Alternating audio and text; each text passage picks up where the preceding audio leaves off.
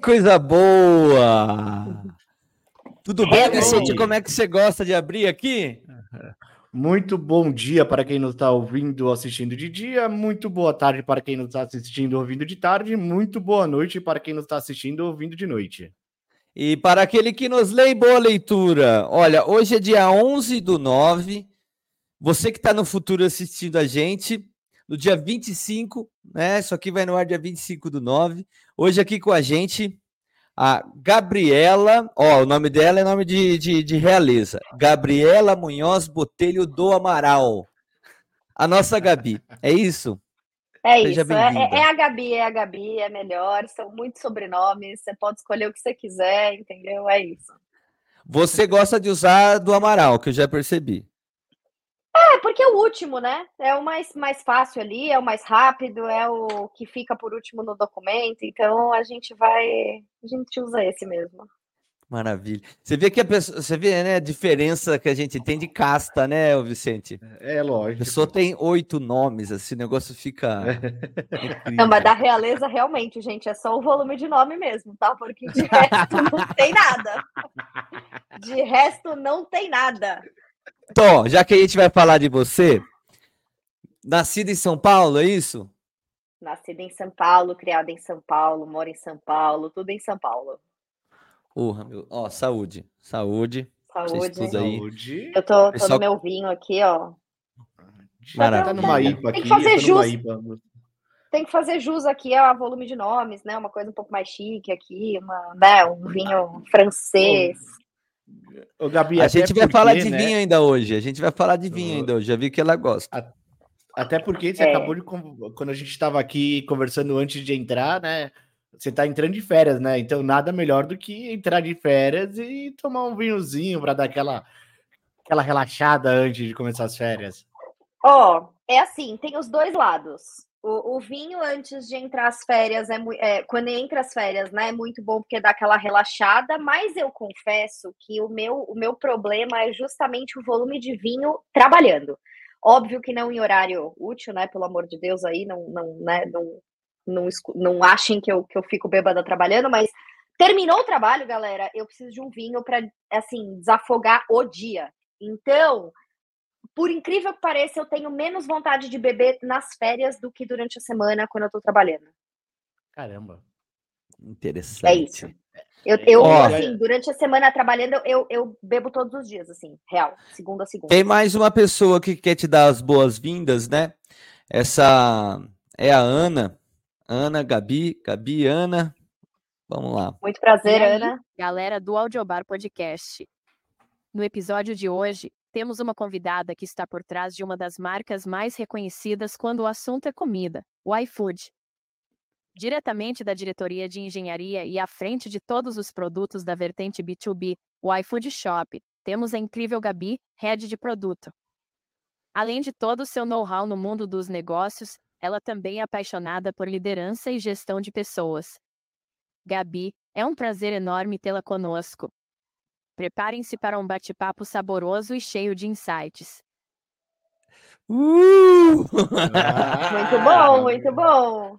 Aí, a Ana tá com a gente. Pra dar, pra dar uma presença feminina aqui nesse, nesse negócio, entendeu? É, nem fala, não é. aguentava mais só o Vicente aqui. E, e, sem contar que ela é muito mais inteligente do que o Vicente. Então, meu, dá um prazer imenso falar com ela. Eu te amo, Vicente. Ô, Gabi, antes da gente ah. começar a falar mais de você, é, vamos mandar um recadinho pro pessoal. Você tá com o Rodrigo, é isso? Rodrigo, meu noivo? Isso. Tô, opa. Manda um salve pro Rodrigo aí, já deixa um beijo, porque senão depois ele vai assistir. Lindezo, chamo ele de Lindezo. Te amo. É isso, né? Tô indo um amanhã, ó.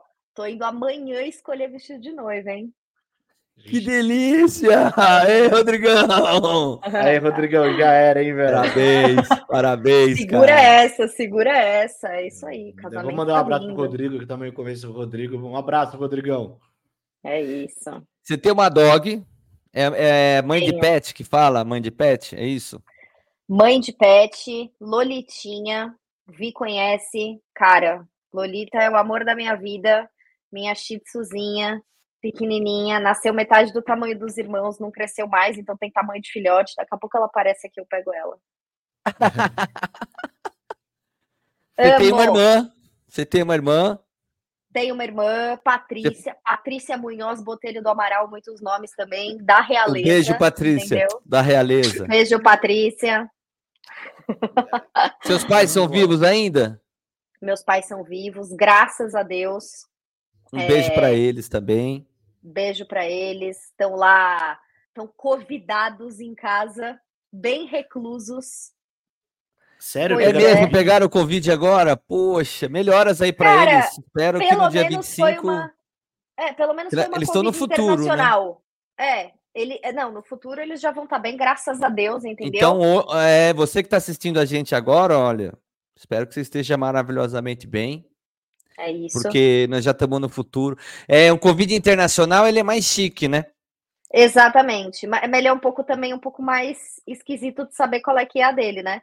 Mas é isso, eles viajaram aí recentemente para a Itália e aí voltaram. Dia seguinte, minha mãe já estava ali apresentando sintoma. Graças a Deus, todos eles têm todas as doses possíveis e imagináveis aí de vacina, então acaba que é menos preocupante. Mas estão lá isoladinhos, quietinhos. Maravilha, é muita Netflix nesse momento. Exatamente, é isso. Gabi, pós-graduada e mestrada. Liceu. É, você estudou no liceu também, não estudou, Vicente? Estudamos juntos. Eu estudei até 98 ah. e ela seguiu. Vicente fazia muito comigo no colégio. Idade, né? Brincadeira. É, é o que, que ele fazia? tô brincando, tô brincando, gente, tô brincando. Não, mas naquela época podia fazer bullying, aqui agora que não pode. Agora não pode mais, é isso. É isso. Eu entrei no Aí... liceu em 90 e você ficou até quando, Vi? Até 98. Eu não sei se eu entrei em 95 ou 98, agora eu tô confusa. Mas não, é isso aí. Quando você entrou, eu tava lá ainda. Acho que foi em 95. É, a Gabi era minha protegidinha, não fazia bullying com ela, não. Tá louco. Depois você fez Mackenzie. Eu... Depois eu fiz Mackenzie, Liceu Pasteur, fiz Mackenzie publicidade e propaganda com bacharelado em criação, embora eu seja zero criativa. Me deu na cabeça que eu queria trabalhar em agência, galera. Assim, adolescência, né? Só pode. Muita, muita cachaça da, da, da faculdade na cabeça, realmente, para escolher um negócio desse. Mas, mas é isso. Fiz Mackenzie, quatro anos. E depois já engatei ali o MBA em marketing digital, porque eu falei, meu, se eu parar agora, eu não volto nunca mais. E aí foi isso. O MBA foi na ESPM. Foi, exatamente. Exatamente. Muito bom. Até pensei em fazer uns negócios depois. Eu quis fazer, sei lá, uma segunda faculdade de psicologia, que eu amo ali, né? Sei lá, comportamento humano, esses negócios tudo aí. Mas aí eu falei, meu, mais cinco anos de graduação? Não, não vai rolar, não vai dar. Aí eu desencanei. Fiz uns é, cursos aí de programação neurolinguística e foi suficiente. Sabe, sabe esse negocinho aí de você beber um vinho depois do trabalho? Você não ia conseguir, imagina, porque você tem que fazer depois, né? Deus me livre. Mano, eu não sei como que eu sobrevivi a uma época, porque, tipo assim, eu fui efetivada no trabalho entrando no último ano da faculdade. Então, no último ano da faculdade, eu tinha que fazer meu TCC, eu tinha que ir para aula, ainda tinha aula, mas ainda tinha os, os encontros com o grupo, e eu já estava efetivada, então eu já trabalhava oito horas por dia. E tem uma curiosidade aí, que Rodrigo, meu noivo, aquele que a gente mandou um beijo ali, é, tamo junto, vai fazer 11 anos, se eu não me engano, 11 ou 12, acho que 11. E, e nos três primeiros anos de namoro, Rodrigo era, era DJ, né? Ainda é, mas é que antes ele só vivia disso. Então, no começo do namoro, eu ia em tudo. Então, eu trabalhava durante o dia, ia para a faculdade à noite, voltava para casa, me trocava, ia para balada, virava, passava no posto no dia seguinte, comprava uma coquinha e um Red Bull, voltava para o trabalho e assim eu perdi alguns anos da minha vida. Que época boa. Ô, Gabi, sabe que, que outro dia eu tava passando no centro lá e eu passei na frente daquela balada, não sei se existe lá, aquela balada Royal. chamada Royal. Lembra que a gente foi junto lá uma vez, nessas vezes que o Rodrigo foi tocar? Grande Royal, cara, grande Royal. Eu ia muito na Royal do centro, galera, muito. A Royal, assim, ela era boa quando ela era no centro, né? Depois foi pra Vila Olímpia e acabaram com a balada. Mas é isso, eu ia muito, muito, muito, muito, muito, muito. E é isso, então assim, cara, não, não dava, né? Não dava, tipo, é todo, era toda, todo mês eu tava tomando antibiótico ali com amidalite, alguma coisa, porque a minha imunidade vivia no meu pé. E, cara, é isso. E aí foram três anos que me fizeram perder, tipo, uns 20 de expectativa de vida. Assim. Então, hoje em dia eu não saio de casa. Porque não Cara, a gente, a gente teve é, empresa de eventos, tal, site, sua vibe, teve um monte de coisa, a gente fazia festa rave, os cambal. Quando a gente não tava nos finais de semana, no sábado, domingo, em alguma fazenda longe, uma chácara, alguma coisa, não tava rolando as festas, a gente tava fazendo promoção durante a semana em São Paulo, em alguma balada. Era de segunda a segunda, não tinha dia que a gente não ia pra rua. Meu. Não, por, Olha, por que, que a gente fazia isso quando a gente era jovem? Eu só não faço hoje porque eu não tô mais jovem. Cara, mas é isso, assim, tipo, a, a galera fala, meu, nossa, Gabi, você é mó velha, você quer ficar em casa dormindo e não sei o quê, fazer rolê de velho, porque agora o meu rolê é tipo sunset, né? Você quer fazer alguma coisa comigo, mano, marca três horas da tarde, porque aí às nove eu já tô de volta. Então, assim, só que é isso, eu perdi 20 anos de expectativa de vida na minha juventude. Agora eu tenho condição, gente, eu não tenho condição. Eu fui um dia é, no The Town agora no final de semana. E assim, eu fui, tipo, no melhor esquema da história ali, tipo, cara, fiquei ali na, na área VIP do iFood, tipo, assisti o, o, o show de lá de cima, tipo, open bar, open food, tipo, van pra ir, van pra voltar, tipo, não passei um perrengue. E, cara, eu, eu assim, acordei no dia seguinte, meio-dia, parecia que três caminhões tinham passado em cima de mim, assim. Tem a menor condição mais de, de tentar ser jovem. Não, não dá, galera. Não dá, assim. Não dá. Ô, Moderninha, imagina se ela fosse viajar com a gente. Acho que ela ia peidar no primeiro dia, né? Gente, gente. Não, gente, e assim, o Vicente me conhece, eu sou extremamente organizada e metódica, assim. Então, você quer me ver maluca, é, é ir viajar na bagunça, assim, tipo, eu fiz uma despedida de solteira de uma amiga minha, o ano passado, se eu não me engano, tinha dias que eu queria morrer, assim, que eu falei, meu, eu vou matar todo mundo dentro dessa casa. Tem condição. Por falar em metódica e, e, detalhista, ó, antes de. Vamos falar de person, é, como que é? Personal organizer, mas antes deixa eu chamar a Conecta Nuvem aqui. A gente já... Ó, pessoal, vamos lá. Esse QR Code aí, você consegue acessar o canal da Conecta Nuvem, que eu já vou mostrar para vocês. Para quê? Transformar a sua rotina com o Google Workspace. Tá? Então, se você já usa o Google Workspace na sua empresa, está precisando de ferramentas para controle e gestão de ponto, gestão de acesso e segurança, não importa o tamanho da sua empresa, quantos colaboradores você tenha, esses caras têm a melhor ferramenta. Mas se você está procurando trabalho, querendo aprimorar esse currículo e precisa entender melhor das ferramentas que compõem o Google Workspace né, na nuvem, esses caras têm vídeos de treinamento ali gratuito para você poder dar uma turbinada aí no seu LinkedIn, aí no seu currículo, tá? Quer tirar alguma dúvida, tá com dificuldade em alguma plataforma do Gmail, do Docs, do Sheet, com essas inteligências artificiais agora que estão entrando no Google, o que você tiver, você pode tirar. Acessando esse QR Code, Ó, lembrando, Vicente, que a gente está transmitido para o Spotify, para o YouTube, para o Twitch, para o Twitter, para o Apple Podcast, Amazon Music, Google Podcast, mais um monte, Deezer, lá, lá, que eu não lembro o nome. Então, caso você só esteja ouvindo a gente, é arroba Conecta Nuvem, tá? Uh, você vai conseguir ter no acesso YouTube, aqui. Né? No canal no YouTube. No né? YouTube, ó, vai cair. Isso. Vai cair aqui nesse canal maravilhoso, onde você tem aqui vários vídeos explicando as diversas ferramentas da Google. E aqui você também vai ter os contatos da empresa, caso você queira contratar os serviços desses caras, o software, as soluções que eles têm, que vai conectar aí com o seu Google, vai ficar liso para vocês poderem trabalhar. Esqueci alguma coisa aqui, ô, seu Vicente? Não, só um complementozinho aí que se, ah, por exemplo, se eu tiver uma solução, tiver com dificuldade de de integrar na plataforma G Suite, eles também conseguem te dar, né, fazer o desenvolvimento ali, te ajudar nessa migração. Então, eu acho que, cara, entre em contato com a Conecta Nuvem que eles vão te ajudar, seja de qual forma for. Muito legal, é isso. Aí tá aí mais uma vez o QR Code, arroba Conecta Nuvem, vocês podem encontrar eles aí. Gabi, me conta como é que é essa parada de personal organize. Cara, você falou para é... mim que você é arruma os armários até da sua família, é isso? Agora que você está é... de férias. Ou seja, pessoal, a gente está no futuro, né? Nós estamos gravando dia 11. Até o dia 25 você já arrumou quantos armários? Ah, pelo menos uns dois ou três. tranquilo, tranquilo, sem pressão. Não, gente, assim, sério, eu gosto muito desse rolê, assim, porque dá uma paz no coração. Eu, desde pequena, eu sempre gostei muito de organização. Então, assim, a, a minha irmã, por exemplo, como que ela me irritava quando ela queria me irritar, quando a gente era pequena, ela gostava de subir em cima da minha cama e ficar pulando para balançar a colcha, porque eu gostava da colcha perfeitamente lisa. Assim, eu não vou dizer para vocês que é normal o meu nível de organização. Devo ter um probleminha? Devo ter um probleminha.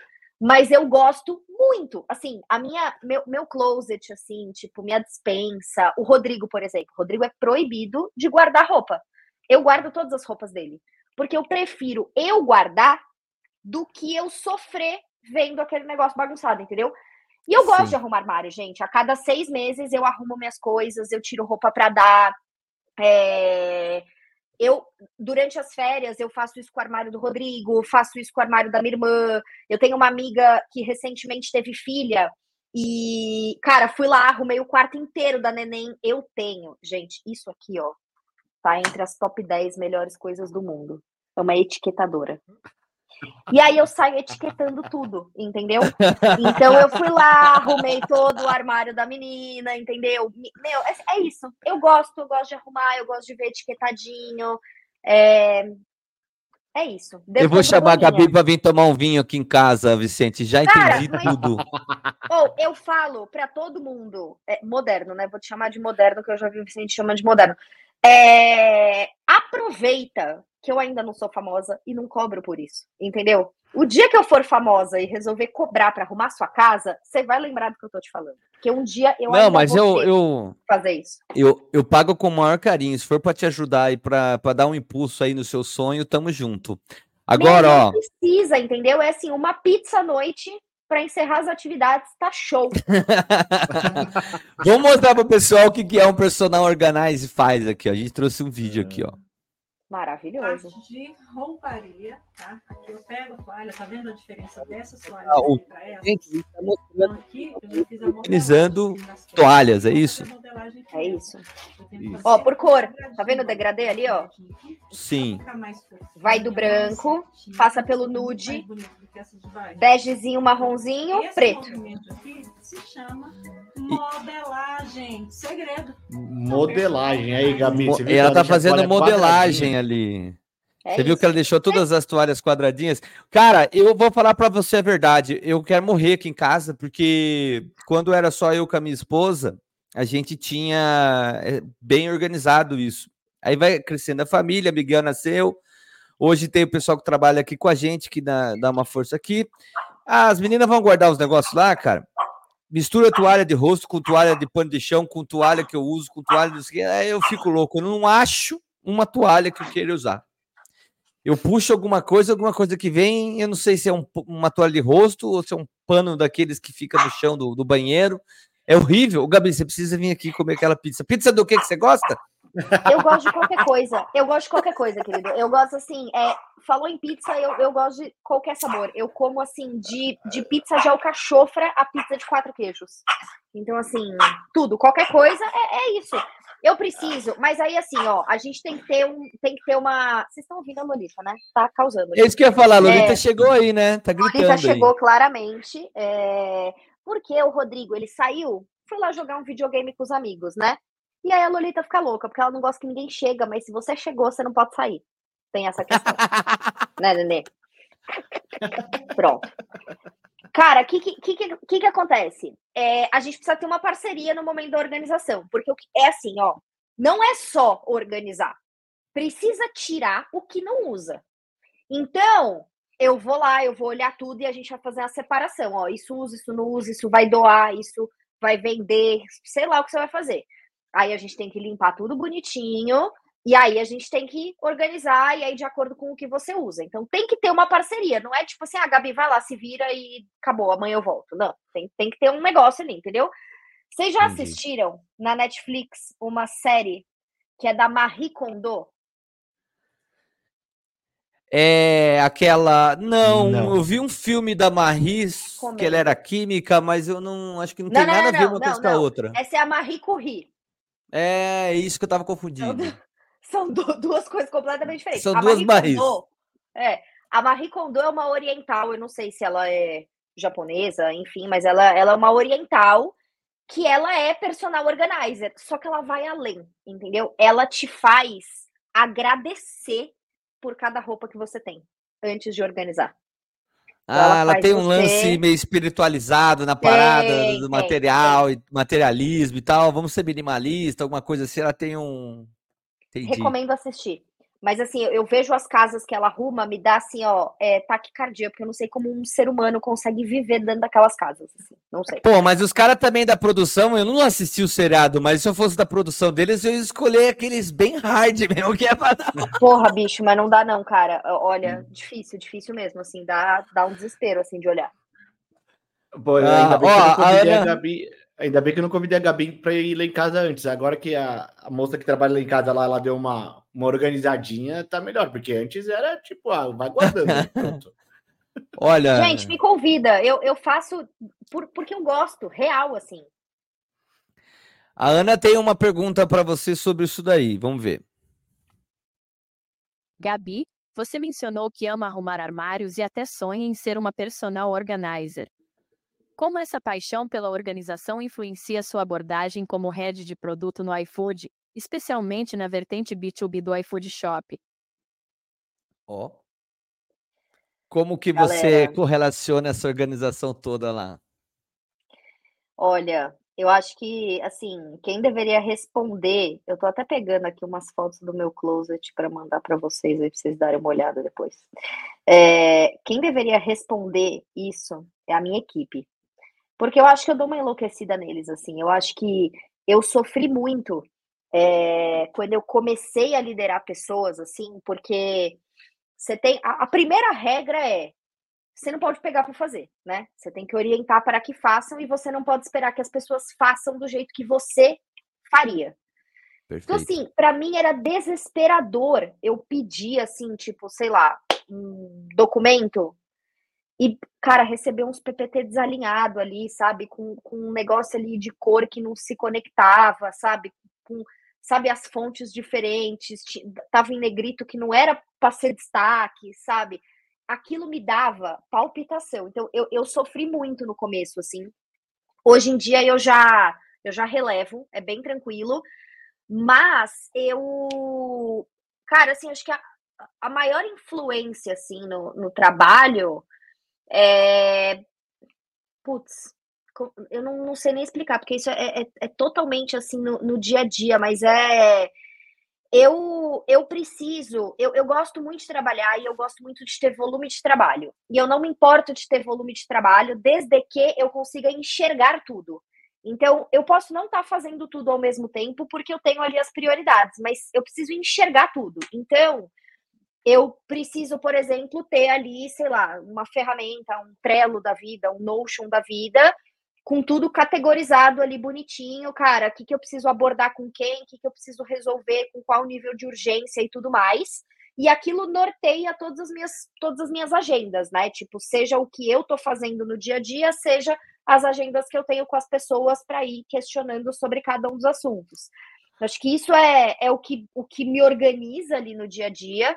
Eu tenho ali, putz, a minha agenda por cores, né? Então eu sei o que, que é mais ou menos prioritário, o que, que precisa de material, o que, que não precisa de material. É, eu, eu, eu gosto muito de.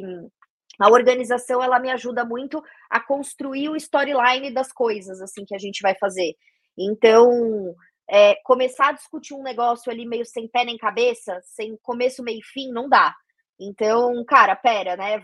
vamos, vamos entender aqui, tipo, qual que, qual que é o seu problema, né? O que, que você precisa resolver? É, tá, por que, que você precisa resolver isso, né? Quem que tá usando seu produto? É, tá, você já viu números disso? Vamos primeiro olhar o número para depois ver não sei o quê? Então, eu gosto muito de montar plano de trabalho. Então, não importa a complexidade do trabalho, eu gosto de organizar o plano desse trabalho. Então, cara, primeiro a gente precisa fazer isso, isso, isso. Aí a gente vai ter esse output e vai descobrir isso. Aí a gente vai para uma segunda fase, que aí a gente vai fazer isso, isso, isso, que vai juntar com a primeira e vai dar isso aqui. Então, eu acho que a maior influência é um pouco dessa, assim, eu, eu, eu consegui governar muitos assuntos ao mesmo tempo por conta desse, desse esquema que eu monto para tudo, assim, seja desde o meu Outlook, do meu Trello ali, do que eu tenho que fazer, até o storyline de execução de uma de um produto, de uma feature, assim. Então, eu acho que essa é a minha maior influência, assim, da organização. Ou seja, o, o, o Trello aí, o Outlook na cor da reunião são sua etiquetador aí, né? E o, e o framework aí que você acaba seguindo aí é uma forma de você se guiar para fazer teu plano de ação, teu plano de trabalho, lá, o business plan lá para montar o negócio. Exatamente, exatamente. E aí eu vou e eu uso isso assim para também conseguir extrair das pessoas o que eu preciso de informação, né? Então, em produto, eu tenho até um adesivo aqui no meu computador que é I'm a product manager, not a magician, né? Então, em produto a gente cara, assim, a gente recebe muita demanda que a gente brinca que é pastelaria, né? A galera fala, ah, põe só esse botão aqui, né? Muda só a cor dessa tela. Então, é, esses esquemas também que eu monto, esses planos de trabalho que eu monto, eles me ajudam a conseguir dar uma trucada nas pessoas, né? Então, tipo, cara, você tá me pedindo isso aqui por quê? Mas, você tem aquela outra resposta ali? Tipo, você já testou isso aqui, né? Você já conversou com fulano sobre essa outra informação aqui? Então, é, ter esse esse panorama, né? Esse, esse framework de trabalho de tudo, assim, é, facilita até eu conseguir ter as discussões que eu preciso ter, assim. É, é isso. E aí, voltando para a vida eu... real, pensa que eu faço isso com o Rodrigo. Nossa senhora. Eu acho que a gente é um pouco parecido. O Vicente me conhece, eu sou bem organizado, eu gosto do Miro, gosto de organizar tudo também, assim, de ser visual com isso tudo. É tudo muito muito criado com essa ideia de, de organizar visual e tal. A sua caixa de e-mail ela fica limpa também, né? Você, você lê o e-mail, você já tem um destino para ele. Ou você joga fora, ou você já, já marcar ele numa pastinha. assim, então. Hoje, hoje eu não estou trabalhando mais com e-mail, porque lá no iFood é tudo Slack. Então, não, quando eu já ajuda. Quando eu trabalhava também com e-mail, era exatamente isso. E aí, assim, eu tenho minhas próprias automatizações. Então, ah, chegou um e-mail de tal caixa, de tal remetente, já vai automaticamente para outra caixa. E eu gosto muito. O pessoal fala, né? Ah, você não desliga, não sei o que, né, né, né. Mas eu acho que facilita um pouco o meu fluxo do dia a dia, que é, às vezes, puta, sei lá, vou pegar um café na cozinha. Eu gosto de olhar as coisas no celular, porque quando eu olho no celular, eu já vou fazendo um filtro. Então eu começo a marcar como lido coisas que eu não preciso ler. Porque acho que o grande erro das pessoas nessa falta de organização é elas acharem que elas têm que ler tudo nos mínimos detalhes e, e, e atuar em tudo. Cara, não. Então, assim, grande parte das coisas eu nem preciso ler. Olha lá, meu closet. Grande Esse é parte seu closet, das coisas é isso? Preciso, é, exatamente. Esse é meu closet. Olha só que arrumação. Esse aqui, esse aqui impressiona, ó. É, é a, a dispensa, a toda dispensa, né? Se der um zoomzinho aí, ó, você der um zoom, você vai ver que tá tudo etiquetado bem bonitinho. Será que chega Tem bastante zoom, vinho chega. ali em cima também. Não é vai isso. dar para dar zoom. Mas, Mas eu vi que você tem aquele etiquetador aí, ó. É... Dá, dá para ver, dá para ver. Essas foram as fotos é, profissionais que a arquiteta fez do AP, né? Depois que estava pronto. E aí ela falou que a minha dispensa foi a única que ela já fotografou ao longo de toda a carreira dela, porque, tipo assim, não tem condição de fotografar a dispensa das pessoas. É isso, é isso. E eu faço isso com o Rodrigo. Muito bom.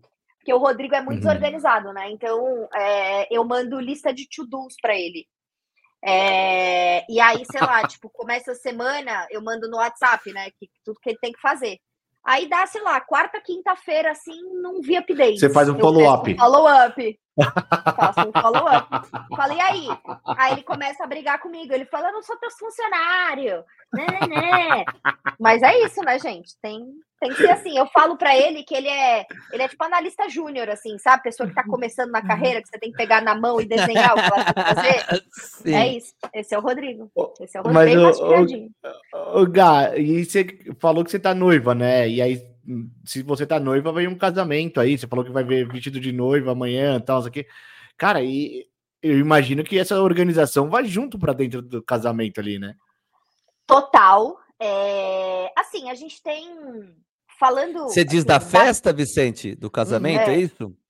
É, eu ia falar dos dois, né? A vida de casal, a gente já fez ali uns bons combinados, né? Então, ali tá, tá safe. No evento, gente, assim, fica a dica para quem for casar. A primeira contratação que você tem que fazer, galera, é a assessoria de casamento.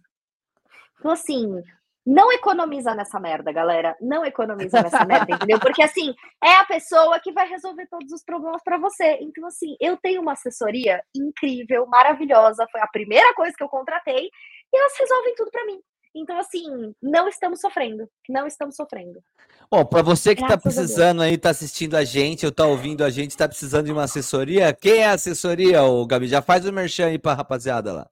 Arroba já eventos. J-A-H eventos. Tem no, tá? tem no Instagram? Tem no Insta.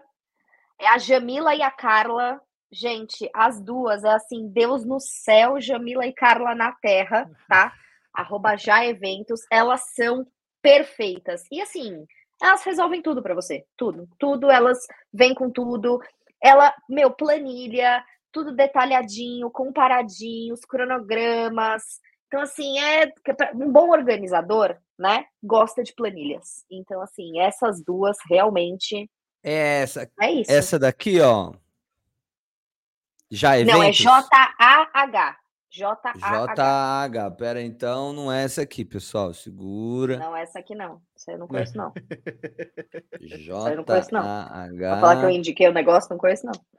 E, e, aí, e até. Mas você chegou a montar um trelo para cerimônia, para festa, disso daí, das coisas, ou não? Não, nada, porque ela faz tudo. Ela faz tudo. Então, assim, a gente teve uma primeira. Agora. Mesma. Essa, essa mesma, aqui, ó. essa aqui. Essa mesma. Maravilhosa. Olha lá. No Instagram, é já com H, J-A-H, eventos. Já eventos. Exatamente. Muito bem. Exatamente. Tem bastante coisa legal aqui, ó. Ó, essa primeira foto aí são as duas da ponta, que são as donas, que é a Jamila da esquerda e a Carla da direita, com o casal Muito de noivos legal. aí. Meu, elas são incríveis. E aí, assim, o que, que, que rolou, né? Por que, que eu não fiz trelo nenhum, não fiz nada? É, você faz uma, uma primeira reunião ali onde você fala tudo para elas, do tipo assim, quero isso aqui, não quero isso aqui, essas são nossas prioridades, tá, tá, tá, tá, tá, tá. Aí elas já começam a te falar, ó, beleza. Primeiro a gente tem que ver isso por conta disso, disso, disso. Depois a gente vai ver isso, depois a gente vai ver isso, tá, tá, tá, tá, tá. tá. E aí, assim, o negócio flui. Tipo, grupo de WhatsApp, elas vão mandando, tipo, ó, matamos isso, agora a gente precisa ver é, isso até tal data, e é muito bom porque elas conseguem também te organizar no planejamento financeiro, porque elas falam, tá, beleza, você tem X tempo ali até o casamento, cara, isso aqui você precisa fechar até tal mês, isso aqui você precisa fechar até tal mês, isso aqui você precisa fechar até tal mês. E com o briefing que você fez lá atrás, ela já tem uma estimativa de custo de cada uma dessas coisas. Então você já sabe quanto você vai gastar, o quanto você caixa, vai gastar né? mais. Exato. Gente, olha, não tenho palavras. Então é isso, assim, tipo, e, e fora que assim, para mim é bem puxado porque eu estou organizando dois casamentos, porque eu vou casar no civil em dezembro. E aí eu vou fazer um negocinho aqui no prédio mesmo, no salão do prédio, e aí a festa vai ser o ano que vem. Então, tipo, meu, se eu não tivesse elas, realmente não sei. Bom, esse ia ter que fazer sozinho as coisas, porque você ia morrer louca se as coisas não estão organizadas. Sem dúvida. Oh, sem dúvida. A gente, a gente comentou aqui um pouquinho de desse paralelo com o trabalho. E aí você comentou, né? Poxa, no começo foi difícil, tal, porque eu tinha que acostumar com a ideia de, sei lá, desprendimento, a paciência para as pessoas também evoluírem no tempo delas e a coisa funcionar. A gente tem aqui o Abílio Diniz falando um pouco sobre o que ele acha da liderança e de time. E aí a gente remete a times de alta performance e time que não está funcionando. Vamos dar uma olhada no que, que ele vai falar. Eu digo, não tem time ruim, não tem grupo ruim, tem líderes incompetentes. Porque o bom líder, ele consegue tirar o melhor daquele grupo, o melhor de cada um, no benefício coletivo. Se o grupo não está performando, é porque o líder está sendo incompetente. E por que, que eu vou criticar o grupo? O grupo é o que temos. O líder tem que tra saber trabalhar com aquilo que ele tem. Ele tem que desenvolver as suas capacidades. E aí, Gabi, o que, que, você acha? Gente, é, cara, eu concordo genuinamente, assim, tá? Eu tudo que eu tudo que eu me tornei, é, principalmente no quesito liderança, o principal eu aprendi com quem eu não queria me tornar. Sabe aquela pessoa que você olha e você fala, tá, eu não quero ser isso, eu não quero fazer isso. Tipo, e assim foi me moldando e eu virei o que eu virei, assim. É, porque é, é isso, assim, né? Eu acho que as pessoas, elas. Todo mundo tem anseios, todo mundo tem. É, é, todo mundo tem objetivos de vida, de carreira, enfim. É, mas nem todo mundo tem uma clareza é, sobre como chegar lá, né? Então, assim, você precisa de pessoas te orientando, da mesma forma que, como ser humano, você precisou dos seus pais, né, para ir te guiando, te orientando. Numa carreira profissional, você precisa de pessoas que, que, que também façam isso para você, né? Pessoas que te inspirem, é, pessoas que entendam aonde você está, aonde você quer chegar e quais são os caminhos possíveis, e pessoas que consigam é, identificar o que está sobrando, o que está faltando em você e ir modelando isso, né? Então, é, eu acho que o maior erro hoje é, das pessoas é as pessoas entenderem que, que liderar é uma consequência de cargo, né? É, tá, então, puta, eu sou um gerente, beleza, eu tenho 99% dessas atividades aqui para fazer como gerente, tá? O tempo que me sobrar, eu preciso fazer a gestão das pessoas que respondem para mim. Cara, não, não, não é isso, né? Ou pelo menos não deveria ser. Aqui também, de fato, Sim. tem muita empresa que acaba cobrando errado, né, o papel da liderança. Esperam, é... É, tem isso que você falou, tem muita empresa que espera algo que já não funciona no mundo atual. Exato, Funcionava exato. na década de 80 para trás. Hum, e ainda está presa nesse modelo administrativo. E esse, e esse modelo antigo, é, ele está muito pautado na, na história da, da hierarquia, né? Da autocracia ali dentro do mundo corporativo, porque Sim é justamente quando você tem a hierarquia, e aí, tipo, é o famoso manda quem pode, obedece quem tem juízo, é, acaba que. Você tá é, com a gente ainda, só coloquei ah, você em. Susto! Susto! Susto! Falei cair. É, mas assim, agora, agora eu já, já aprendi. É, quando você. É, quando você tá numa, numa empresa dessa que acaba valorizando muito a história da, da hierarquia, né? é, você acaba, a empresa acaba esperando que quanto mais você cresce, mais você sabe fazer. É, e não necessariamente é isso, né? É, porque aí justamente começa a vir uma cadeia de, de centralização de poder, né? Então, o, o vice-presidente ele, ele quer saber tudo o que acontece. Então, consequentemente, o diretor precisa saber tudo o que acontece, consequentemente, o superintendente precisa saber tudo o que acontece, consequentemente, o gerente precisa saber tudo o que acontece. E aí, no final do dia, tá todo mundo fazendo a mesma coisa. E aí ninguém tem autonomia é, e o papel vira o que está fazendo, o que, o que é responsável por o escopo, o trabalho, e não o liderar as pessoas que estão abaixo, né?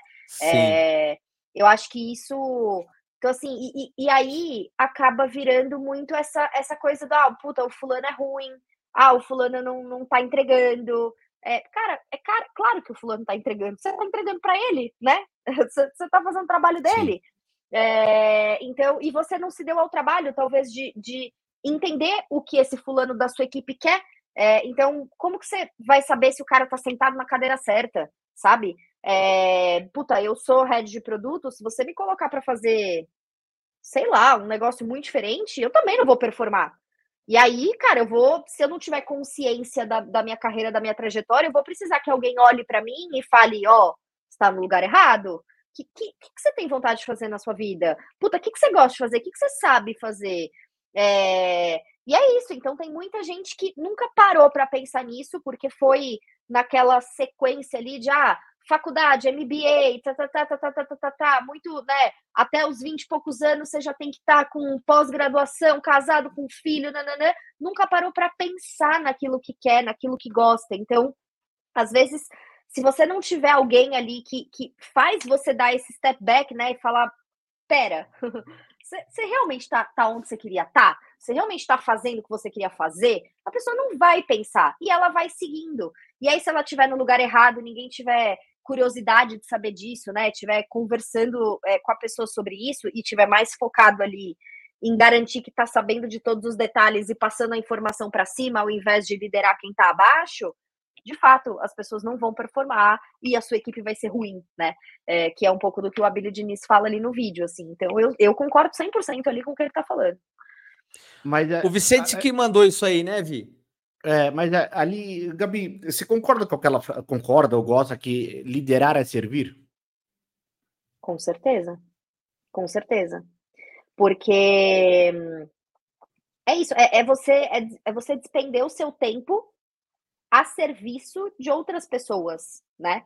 Então, é você deixar de fazer coisas eventualmente para você e você passar a estudar cada uma das pessoas que estão com você. É você olhar e, cara, entender todo o contexto delas, entender o que, que elas querem, para onde elas vão. Então, é, você deixa de fazer é, coisas para você, né? Você, você, passa a servir as pessoas que estão com você, assim. Então, eu, eu gosto muito disso, assim. Mas ali, ô, Gabi, mas também tem outra situação ali, né? Você foi muito pro lado romântico da parte da liderança, né? E essa parte, por isso que eu dei uma provocada em você de liderar é servir, né? O Abel Diniz, ele foi também para um lado romântico aí, de tipo, ah, não existe times ruins, existem líderes ruins e tal, não sei o que, não, não.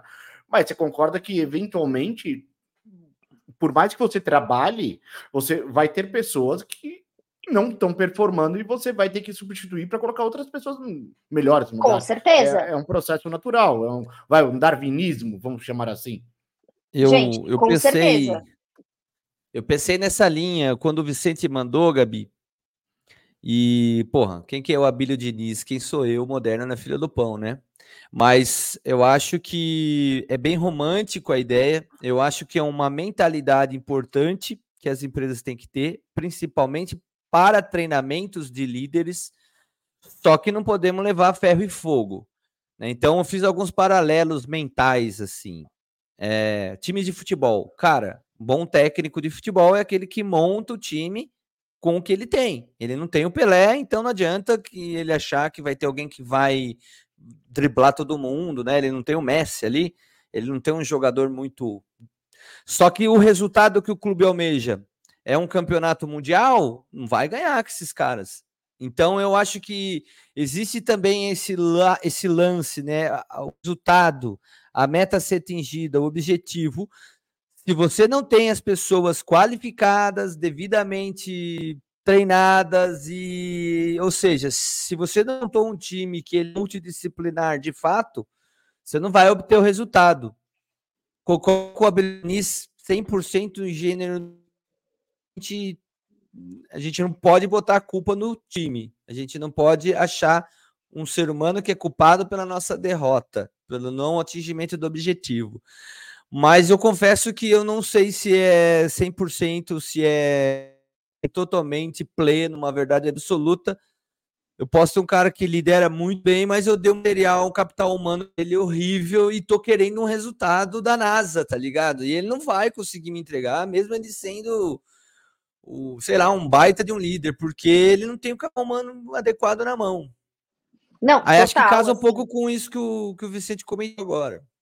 Não, total. Acho que assim, gente, é, toda regra a sua exceção, e, e, assim, seria utópico achar que, puta, beleza, então toda equipe que não tá performando troca o líder que vai resolver. Não, não é assim também. Tipo, com certeza é, existem níveis e níveis de pessoas, seja do seja numa questão assim de hard skill do conhecimento técnico que tem, seja do ponto de vista de soft skills para determinado escopo, para determinada cadeira. É, o ponto, o, o, meu ponto é que eu acho que as pessoas acabam usando muito isso de muleta é, para para tirar a culpa de si próprio, sabe? É, e, e, e, tem muitos né? casos, exato, é, tem muitos casos que eles são reversíveis. Então, cara, sei lá, tipo, a pessoa tá faltando conhecimento técnico, cara, você tem condição ali de, de criar ali um plano de carreira de desenvolvimento dessa pessoa e, e guiar ela nos cursos que ela tem que fazer, nos conteúdos que ela Sim. precisa ler, é, se você conhece a pessoa, eventualmente ela não está performando na sua área, naquela posição, cara, faz um job swap com outra pessoa, sabe? Tenta colocar ela numa outra área e traz outra para o seu time, sabe? Acho que o, o meu ponto é, é, muito sobre essa questão do você é, do você sair do conforto de achar que o problema são as pessoas e você encarar aquilo como um problema seu, sabe? É, é óbvio, gente, vai ter gente que, puta, não vai performar, é, vai ter gente que, meu, sei lá, tá ali só para pagar os boletos do dia a dia, não é uma pessoa que vai dar a vida por aquele trabalho. É, tem gente que, meu, não tem fit cultural com a empresa, então às vezes vai entregar pra cacete, mas vai fazer altas merda no caminho, puxar o tapete de todo mundo. É, isso também vai um pouco, não só de fit cultural, mas vai da índole de cada pessoa, né? E o líder também não é responsável por por formar a índole do ser humano, assim, sabe? E, então... e outra, né, Gabi? É, Sim. Você deu o, o, primeiro exemplo aí da pessoa que é, às vezes não tem muita, muita ambição. Eu acho que você tem que ter no time pessoas assim também. Não adianta você ter, tipo, só pessoas ambiciosas quando você monta seu time, porque você tem que ter aquele, você tem que ter, sei lá, vamos falar bem português, bem idiota, você tem que ter o sênior, o pleno e o júnior. Por quê?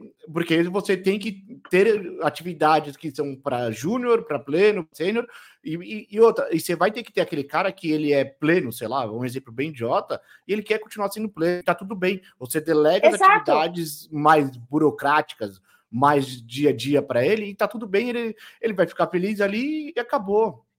Mas isso que você tá falando, cara, já é já é a natureza do líder, assim. Tipo, já é o papel do líder, porque só o fato de você identificar esse, esse mix ideal de time e você identificar que o pleno que é pleno quer continuar sendo pleno para o resto da vida, então você vai organizar as tarefas do jeito XPTO, isso já é a liderança.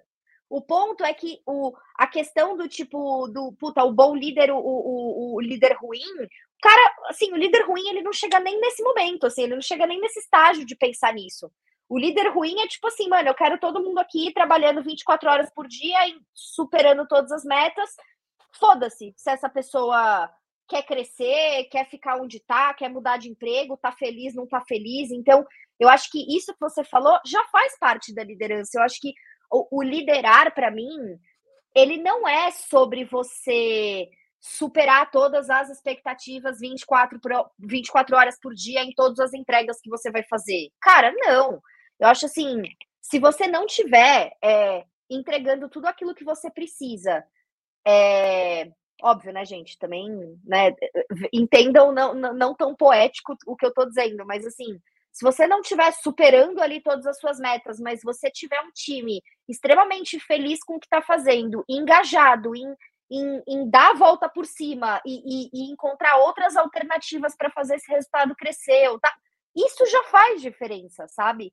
Então, é, eu, eu, acho que é, é, eu acho que é muito isso, assim, é, é o parece parece romântico assim, mas é tão simples quanto você olhar o lado humano da pessoa, sabe? É você entender que o pleno quer continuar sendo pleno para o resto da vida. E tá tudo bem. Você sabe que, que... Faz com essa informação? Eu tive experiência assim na minha trajetória foi quando eu trabalhei com um cara que ele é incrível. Ele já tinha feito muito pra, pela empresa que a gente estava trabalhando junto. Mas ele estava prestes a se aposentar, né? Ele estava final da carreira dele. E foi exatamente isso, né? Na época, o nosso gestor conseguiu equalizar isso, porque a expectativa. Eu estava lá criando times de alta performance e tal, e o meu amigo ali, o que já está querendo aposentar, ele estava numa outra pegada. Então a gente aproveitava da energia dele para aquilo que ele, que ele se sentia confortável e, e sem criar aquela aquele inferno na vida do cara, vinte e tantos é anos isso. de empresa, querendo sair fora, você vai transformar a vida do cara no inferno. E aí a gente. Mas é né, é isso. Fe... É, fechou o com chave de ouro ali. O líder ruim é muito esse. É o que faz da vida do cara um inferno. Tipo, cara, precisa. Meu, assim, plano de curto, médio e longo prazo, galera. Tipo, no médio prazo esse cara não vai mais estar tá aqui. O que, que ele pode fazer agora? Senta com o cara. Fala, meu, tá muito claro aqui, ó, que não tá legal para você, você tá querendo sair, tá? No que, que você pode ajudar, assim, que fique bom para você e para mim? Meu, é isso, sabe? Tipo, o cara fica feliz, a equipe em volta não fica naquela torta de climão. Tipo, você fica confortável com o cara e, e bora, sabe? Então, eu acho que é muito sobre isso. E aí, de novo, assim, não é romantizar real, assim, porque de fato existem N situações, né? Tipo, é, o liderar é, é, é, sobre pessoas. Então, cara, pessoas não tem como você, tipo, não tem receita de bolo, né? Pode dar certo, pode não dar. Então, enfim, isso é engraçado, você repete alguma coisa que deu certo e não dá mais certo, que é isso, não tem uma receita. Pessoas, Ó, tem uma cara. pergunta da Ana. Tem uma pergunta da Ana aqui para a gente finalizar essa ideia de gestão. Vamos lá, Aninha. Gabi, como head de produto no iFood, você certamente lida com equipes diversificadas e desafios constantes. Na sua visão, Quais são as principais estratégias ou práticas que você adota para garantir uma gestão de pessoas eficaz? Mantendo sua equipe motivada e alinhada com os objetivos da marca, especialmente em um ambiente tão dinâmico como o iFood Shop? É isso. Cara, é... é muito louco, porque recentemente eu recebi uma pergunta parecida com essa do, do RH. É... Porque, enfim, a gente estava passando por N, N questões ali de clima na área e tudo, e minhas notas de clima estavam super altas, né? E aí o RH vinha e falava, o que, que, que você está fazendo, né? Me dá a é... receita, né? É. que a gente acabou assim, de comentar, não tem uma receita. É isso, é, gente. É um e é ponto... muito. Ah, pode falar. É um ponto que eu ia colocar aí. Acho que assim, li liderar é você criar o melhor ambiente possível para performar. E aí, eu, quando vocês falam, o Gabi está falando sobre liderar pessoas, é que para mim é muito além do que liderar as pessoas. É, é você criar todo um ecossistema, um ambiente ali em volta, para que a pessoa performe da melhor maneira possível. Se o sênior quiser ser sênior quiser virar coordenador, sabe que você vai criando todo um ambiente, um ecossistema ali para isso, para que ela performe da melhor maneira possível. Perfeito, perfeito. E aí, já respondendo a Ana, o primeiro ponto para mim parece muito clichê, mas, cara, é transparência, assim, sabe? É, eu, puta, eu sou zero aquela, aquela pessoa que, ai, não, não posso falar sobre isso com a minha equipe, assim. Para você criar esse ecossistema, você precisa ser transparente com a pessoa. A pessoa precisa saber pelo que você está passando, pelo que você está sendo pressionado para. As pessoas precisam saber o, o, o contexto que está acontecendo ao redor delas e você precisa saber o que está passando pela cabeça dela também. Você precisa saber se essa pessoa tá feliz, não tá feliz, tá confortável em fazer aquilo, não tá confortável, se ela tá se sentindo, tipo, apreensiva ou não tá. Então, é, cara, assim, a rádio peão, ela existe real, né? E assim, se você não tiver essa transparência com a sua equipe, meu, a sua equipe vai acreditar na rádio peão e qualquer coisa que ela escutar tipo, de qualquer pessoa, aquilo vai se tornar verdade para ela. E a partir do momento que aquilo se torna verdade para ela, já não confia mais no que você está falando.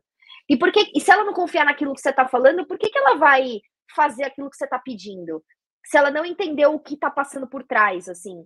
Então, parece muito besta, parece muito clichê, mas, tipo assim, galera, transparência, assim, sabe?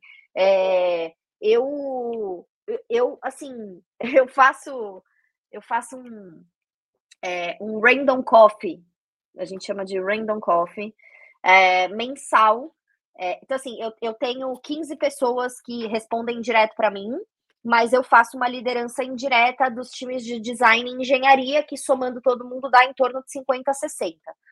E aí, assim, muito difícil você conhecer todo mundo, né? Tipo, principalmente quem que você lidera indiretamente ali, né? É, então eu faço um random coffee ali, tipo, eu bloqueio minha agenda meia hora por mês, tipo, parece muito pouco, mas, gente, é muito isso. E aí eu escolho uma pessoa aleatória ali da estrutura para trocar uma ideia. E as pessoas, elas têm medo de conversar comigo, assim, tipo, as pessoas, elas, meu, não me procuram, as pessoas chegam na agenda, tipo, meu, mega travadas, assim, mega fechadas, tipo, caralho, a Red da área me chamou pra conversar, aconteceu alguma coisa, sabe? Tipo, e eu brinco com as pessoas, eu falo, Lá vem busta, né? Se tivesse tudo bem, os caras não tinham nem me notado, é... a Red me chamou. E eu brinco com as pessoas, eu falo, galera, assim, à medida em que você começa a subir na carreira, você, você se torna muito sozinho, né? Porque as pessoas têm, têm medo de você. Então, assim, as pessoas não, não te chamam para conversar, a não ser que, que seja para trazer um problema, assim, sabe? E ainda cheio de dedos. E aí eu falo, tipo, eu falo, gente, assim, marquei esse café só para te conhecer. Quanto tempo você tá aqui na empresa? O que, que você fez até chegar aqui, sabe? Tipo, e as pessoas ficam meio assim e tal. Então, é, só que aí, isso eu já comecei a perceber que destrava muitas coisas. Porque, por exemplo, corta a cena na semana seguinte, puta, essa pessoa, ela, meu, ficou puta porque recebeu uma demanda atravessada de alguém do meu time que saiu pedindo ali, a pessoa não entendeu nem por que, que tem que fazer aquilo, tarará. Meu, a pessoa já se sente na, na, na liberdade de vir falar comigo. Fala, Gabi, puta, chegou tal demanda aqui para mim, cara, de bate-pronto eu não concordo por conta de XYZ. Tipo, tem alguma coisa que eu não tô vendo, que eu não tô sabendo? E aí eu já explico. Falo, puta, tem, ó. Essa coisa chegou aí para você porque aconteceu XYZ, papapá. Ah, não, puta, agora fez sentido. Beleza, vou fazer, amanhã eu te entrego, sabe? Então, assim, é, é, é para mim é muito sobre a transparência, assim, e você, tipo, se abrir para as pessoas, para ter essa conversa, sabe? Porque é isso, as pessoas elas têm medo de falar. Quanto maior o cargo que a pessoa tem, tipo, mais as pessoas têm medo de falar com você. E esse medo, ele vai se tornando um negócio reprimido que quando você vê, quando chega em você, já estourou a merda. Entendeu? Porque, meu, sei lá, essa pessoa, por exemplo, que eu dei o exemplo, já recebeu 25 demandas atravessadas, tá sentindo que o trabalho dela não serve pra porra nenhuma, porque tudo que pediram para ela fazer, ela não entendeu o porquê que tem que fazer aquilo, tipo, não sabe o que tá se passando por trás, e a pessoa vai virar e falar assim, tá, beleza, tipo, foda-se, ninguém me valoriza nessa empresa, eu tô aqui, ó, abrindo meu LinkedIn. E aí você perde as pessoas, sabe? E às vezes a pessoa é muito boa. Então, para mim é muito sobre isso, assim, é você é, é você abrir a, a agenda para conversar com as pessoas, para entender o que está acontecendo, sabe? Eu, eu, é, eu faço uma, uma reunião com a galera também, é, com o meu time direto, essa reunião chama Time Saudáveis, é, e com toda essa galera estendida ali, que é a liderança indireta, eu chamo de retrozona, né? É, e aí a gente, meu, abre ali uma ferramenta, chama High Slides ali, é, faz umas perguntas ali pra galera, tipo, e assim, e aí eu, meu, eu abro o microfone e falo, e aí, galera, vocês responderam, todo mundo anônimo, alguém quer falar alguma coisa? Porque assim, e eu, eu deixo claro, eu falo, gente, se vocês não falarem, eu tenho bola de cristal para saber o que está acontecendo de bom ou de ruim na área. Então, assim, se tem alguma coisa ruim acontecendo, tipo, ou vocês dão um jeito de me, me contar, ou vai continuar acontecendo do jeito ruim. A, a ideia da, retro, da retrozona é de retrospectiva, e aí Exato. ficou aquela grande retrospectiva, entendi. Exato. E assim, já saiu tanta coisa nessas agendas, cara, tipo, que, que assim, coisas que eu falo, meu, puta, assim, como que eu não sabia disso, sabe? É... E é isso, assim, e aí você pensa, tá, legal, todo mundo faz isso? Puta, não, não é todo líder que faz esse tipo de reunião. E aí você não sabe o que tá acontecendo, você não sabe o que que tá, tipo, incomodando a galera. Tipo, a galera, puta, tá entregando um trabalho merda. Por que que a galera tá entregando um trabalho merda? De repente você descobre que é porque a galera, tipo, sei lá, não tem X acessos a X ferramentas que precisava. E já tinha pedido três vezes, ninguém deu, a pessoa desistiu e começou a fazer o trabalho merda do jeito que dava. E você fala, bicho, era um problema de acesso, sabe? Tipo, como assim? É, então é isso, assim, é tão simples quanto conversar, cara. É, parece muito bizarro, mas assim, é conversar. É isso. Joia. O, a gente teve um. Você quer perguntar mais alguma coisa, Vi? Não, não, segue, manda bala aí. a gente teve um contraponto que passou bem batido aqui, mas você deu um conselho interessante, até quando você mandou para a gente o, o, o, briefing que a gente pediu, para as pessoas começarem a entender o que elas não gostam, né? Essa ideia, não sei, como, é, dificilmente você já sabe o que você quer na vida. Então, pelo menos eu, o que eu entendi ali é, eu já sei o que eu não quero, pelo menos eu consigo identificar é o que eu não quero. É Aí a, a, Ana tem uma pergunta para entender sobre esse conselho que você deu aqui. Bora, Ana. Hum, vamos na Ana. Gostou da nossa Ana? Ela que Gostei. a gente só a gente passa o seu perfil e ela bola as, as perguntas. O Vicente adora quando eu mando para ele gente. da manhã.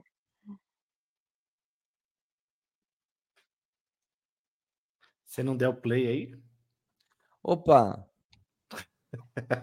É a cerveja, é a cerveja. É a IPA que ele está tomando. Tava em outro, peraí, agora vai.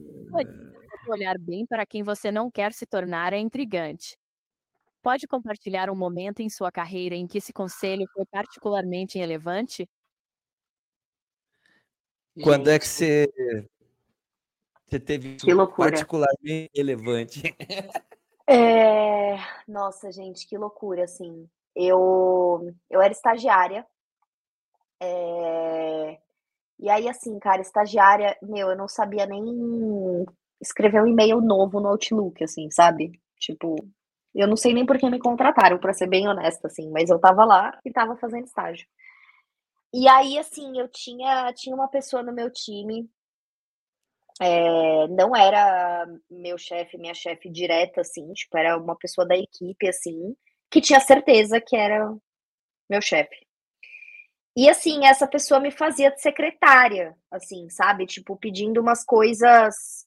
É... Eu tinha meu job description, por mais que eu fosse estagiária, eu tinha meu job description, e além do meu job description, é óbvio que eu né, auxiliava a equipe inteira como qualquer estagiário. Mas era uma coisa do tipo, sei lá, a gente sentava aqui, né, as baias, então, e aí, sei lá, a pessoa que faz isso comigo estava aqui trabalhando e aí, sei lá, tipo, tinha um papel que precisava entregar para a pessoa que estava aqui, ó, sentada atrás, aqui, ó, virar cadeira, sabe assim? Virar cadeira. A pessoa passava para mim e falava: "Pode levar ele para ela, por favor?" Era nesse nível assim. E aí, é... coisas desse tipo, tá? Sendo bem prática. E aí teve uma uma reunião que eu fiz com essa pessoa e com, com uma agência, né, que atendia a gente, assim.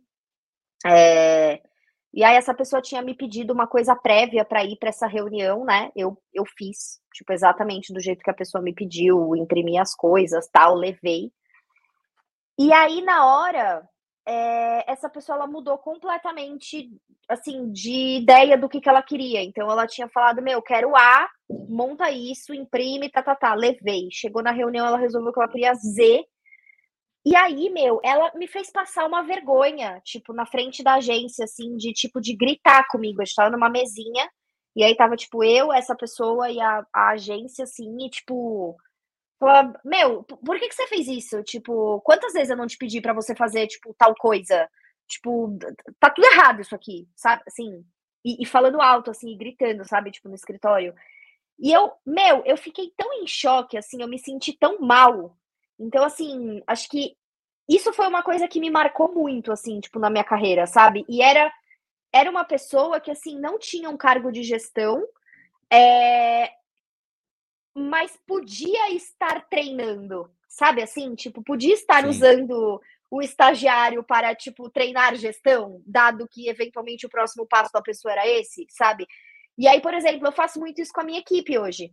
Quando eu pego, tipo, uma pessoa de cargo mais sênior ali, é, prestes a, a, a poder virar o líder ou não, é, a partir do momento que conversando com essa pessoa eu entendo, né, que puta, essa pessoa quer liderar, né, quer liderar pessoas, quer ir para esse cargo, carreira Y, liderando e tudo mais, meu, eu, eu mexo os pauzinhos ali para colocar, grudar alguém ali do lado para essa pessoa já ir treinando a gestão. Então, tipo, ah, tem um estagiário na área, puta, gruda no fulano ali, porque, meu, ele, ele quer ser líder. Então, tipo, bora já treinar isso aí, sabe? É, então, essa situação do passado me fez muito, tipo, ver como que eu faço isso hoje, sabe? É, e, e é muito louco que eu tenho um outro exemplo que é o contrário. Esse exemplo, eu era a estagiária, né? E tinha essa pessoa fazendo isso comigo ali. É, cara, cansei de passar vergonha, assim, com essa pessoa sendo mega estúpida, assim, comigo, né? No, no escritório, no corredor. E aí tem uma outra situação que aí é o contrário. Eu já era líder e eu tinha uma pessoa no meu time que gritava comigo no corredor. um bagulho muito louco, assim. A pessoa, assim, ela era, meu, ela, ela, sei lá, cara. Ela gritava comigo no corredor, ela, tipo, era super estúpida, assim. E, e eu não conseguia fazer nada com essa pessoa, porque na época, meu, a empresa era extremamente hierarquizada, essa pessoa entregava pra caramba, e era tipo, não podemos fazer nada com essa pessoa porque ela entrega pra caramba. Então, tipo assim, lida com isso aí. E ela, meu, gritava comigo no corredor, ao ponto das pessoas virem me perguntar, tipo, tá tudo bem? Aconteceu alguma coisa, sabe? Porque gritava. Eu falei, meu, eu não tô acreditando que você tá me pedindo isso. Tipo, de novo, você vai é, falar, de, é, vai pedir esse tipo de coisa para mim? É, não, porque é, eu tava fazendo, só que aí você entrou e resolveu fazer. E, sabe? E, tipo, gritando no corredor, assim, sabe? E aí eu falei, meu, que coisa louca, né?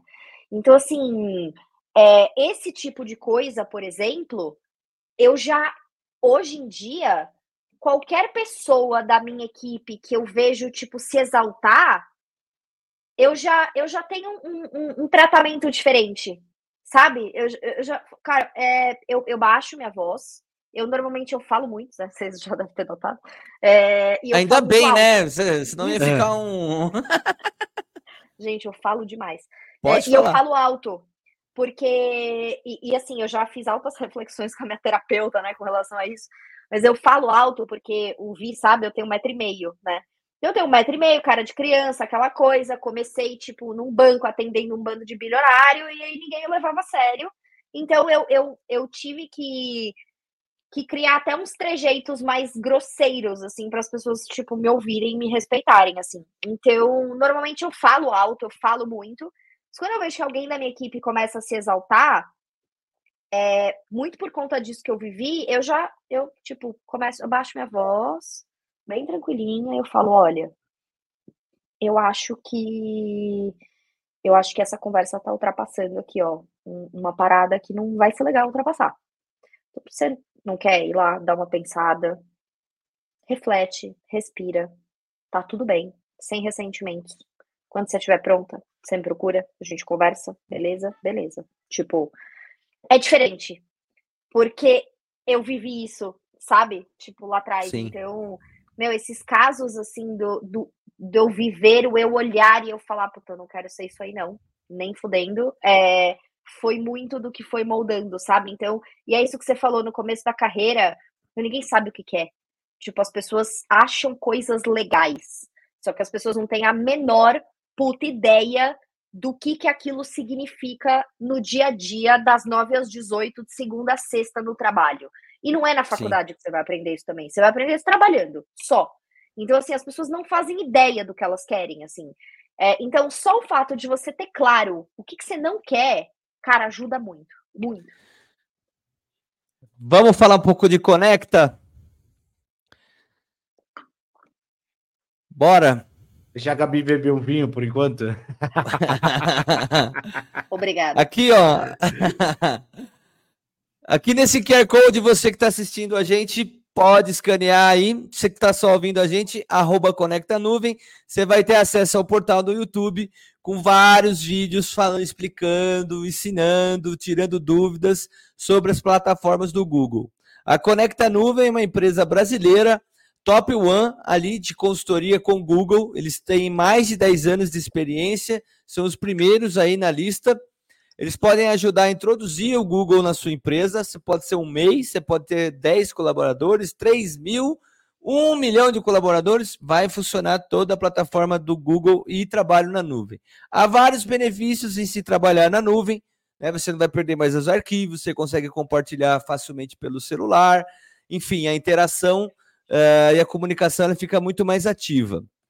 Uh, se você está procurando trabalho, está querendo dar um up aí no seu currículo, tem algumas dúvidas técnicas, está precisando trabalhar com a plataforma do Google, dentro desse QR Code aí, desse portal, nesse canal do YouTube, você vai encontrar muito material. Uh, Vicente, quer dar mais uma palhinha aí sobre a Conecta? Enquanto eu vou abrir aqui o portal. Né, eu acho que você acabou esquecendo aí já de falar que o pessoal da Conecta Nuvem já tá, que nem a gente traz aqui no canal, é, tem a parte de inteligência artificial já voltada, no integrado junto com, com a Conecta Nuvem, né? Então, com, com a plataforma G Suite, desculpa aí. Então, acho que tem um monte para agregar aí para o teu negócio. E dá os parabéns pro pessoal da Conecta, bateram mais de 30 mil inscritos aqui no canal do YouTube deles. Meus parabéns, estão voando. É, Gabi, vamos voltar aqui. Deixa eu tirar Gente, vocês falaram, ó, vocês falaram hum. de guardar coisa nas nuvens aí, é, hum. na nuvem, né? E aí, falando também da história do puta, time de alta performance, funciona, não funciona, a pessoa é boa, a pessoa é ruim. Cara, dá um BO quando a empresa não trabalha com coisa na nuvem e o cara simplesmente sai da empresa. e aí você perde todo o rolê desse cara. Olha, já passei umas poucas e boas com isso aí também. É, porque, é, porque cara, a, a posso soltar mais BO? Própria, né?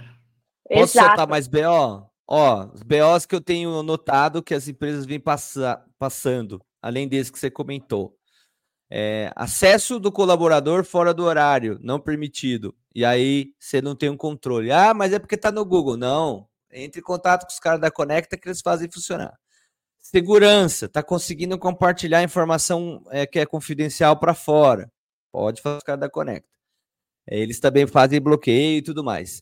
É, tem aquela questão você comprou a plataforma do Google, está disponível para os colaboradores. Só que, cara, essa galera vem de uma geração que eles só sabiam trabalhar com Excel e com Word e com Outlook. E aí os caras não dão conta, não conseguem entender como é que trabalha com ferramenta do Google. E a, e a coisa ela fica.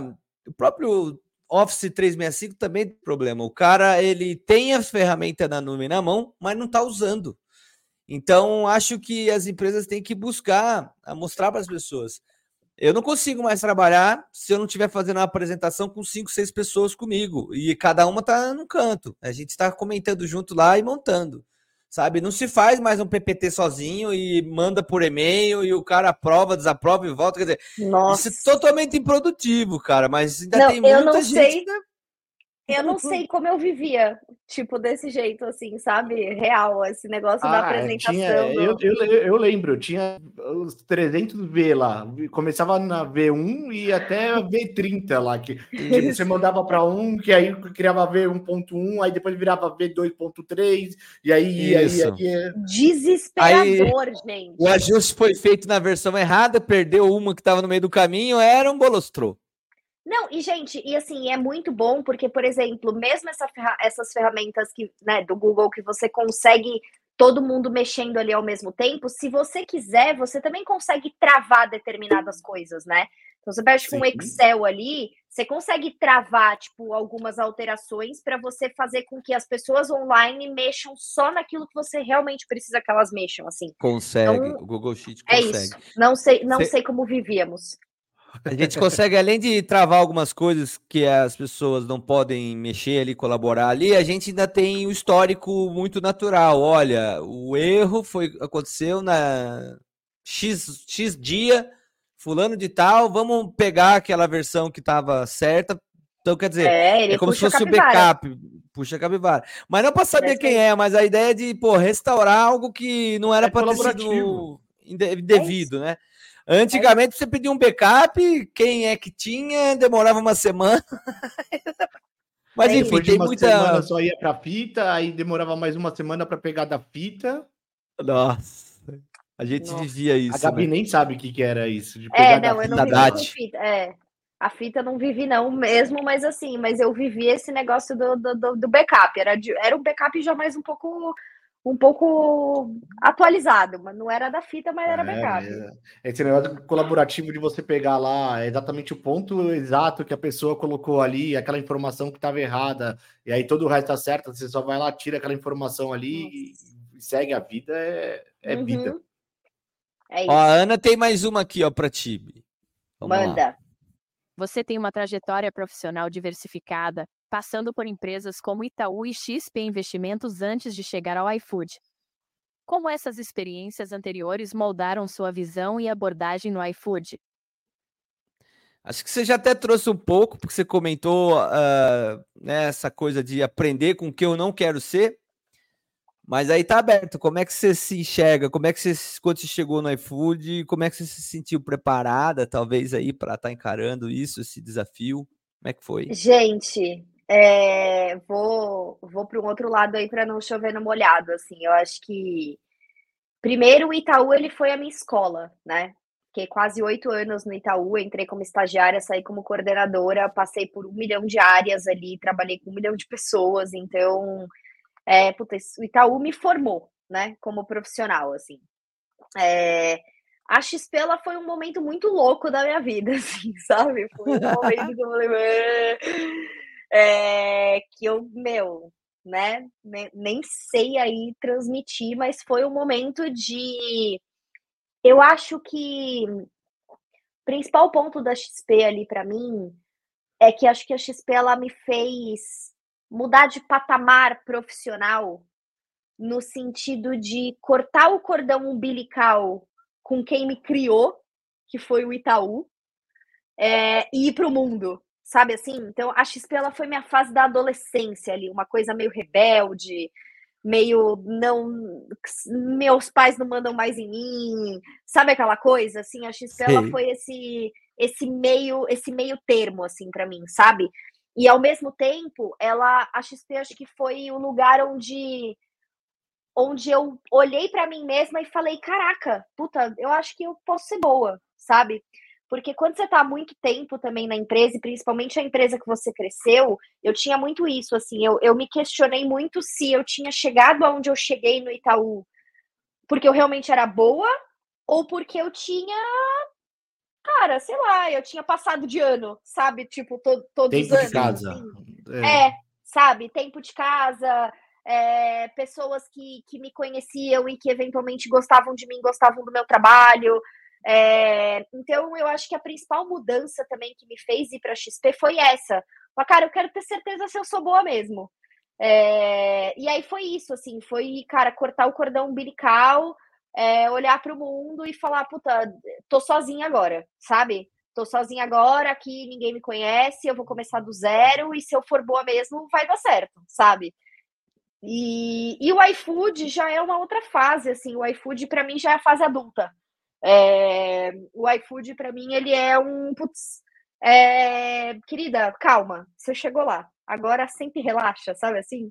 É... Tá mais segura de si, você tem mais Exato, bagagem. Exato, exatamente. Assim, já passei por muita coisa, então eu acho que foi um pouco disso. E para fechar também, acho que tem uma coisa também do escopo, né?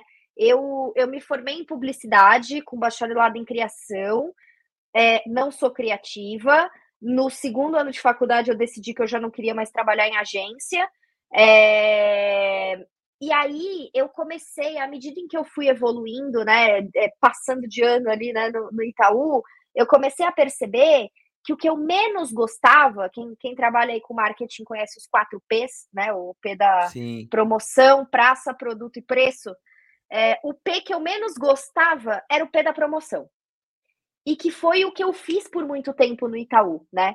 É, eu, eu, comecei no Itaú num marketing mais marketing mesmo, né? Marketing negócios, marketing mais estratégico. É, trabalhei um tempo com marketing digital.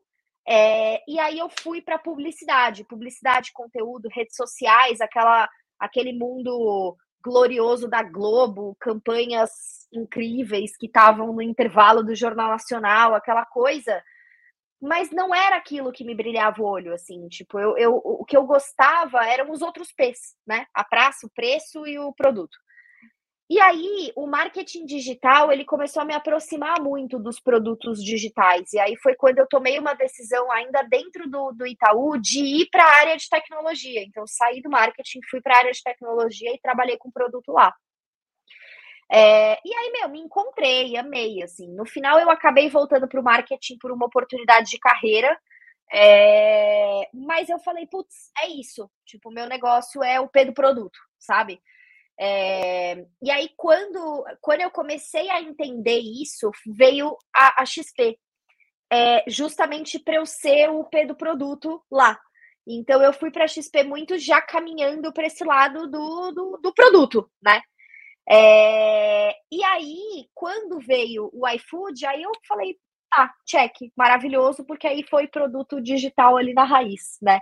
Então, eu acho que teve dessa minha trajetória eu destaco essas duas coisas, assim, eu destaco um pouco do da, da vida útil, né, da Gabriela ser humano, então começando ali Itaú como criança, crescendo, se desenvolvendo, pré-adolescência. É, fui para a XP quando eu me rebelei ali, prestes a fazer os 18 anos, quero sair da casa dos meus pais, cortar o cordão umbilical e tudo. E cheguei na fase adulta agora. É, agora não, já faz um, uns anos. E. É, começou e como jovem escopo. aprendiz, né, o Vicente? Exato. Com essa cara de menina dela, jovem aprendiz. E a história do escopo, né? De, de me encontrar aí, sabendo o que, que eu gosto, o que, que eu não gosto, e sair ali do P da promoção e passar até chegar no P do produto, que era o que eu realmente gostava, assim. Então, eu acho que essas duas coisas na minha trajetória foram as coisas que se destacaram, assim. E aí, o iFood, para mim, ele e aí, clichêzão também aqui, né? Vou ficar aqui falando da, da, empresa que eu trabalho, mas eu amo essa empresa, assim. E aí eu me encontrei ali em todos os sentidos, um puta match, assim, de escopo, de, de pessoas, de cultura. É, e aí eu vim do mercado financeiro, né?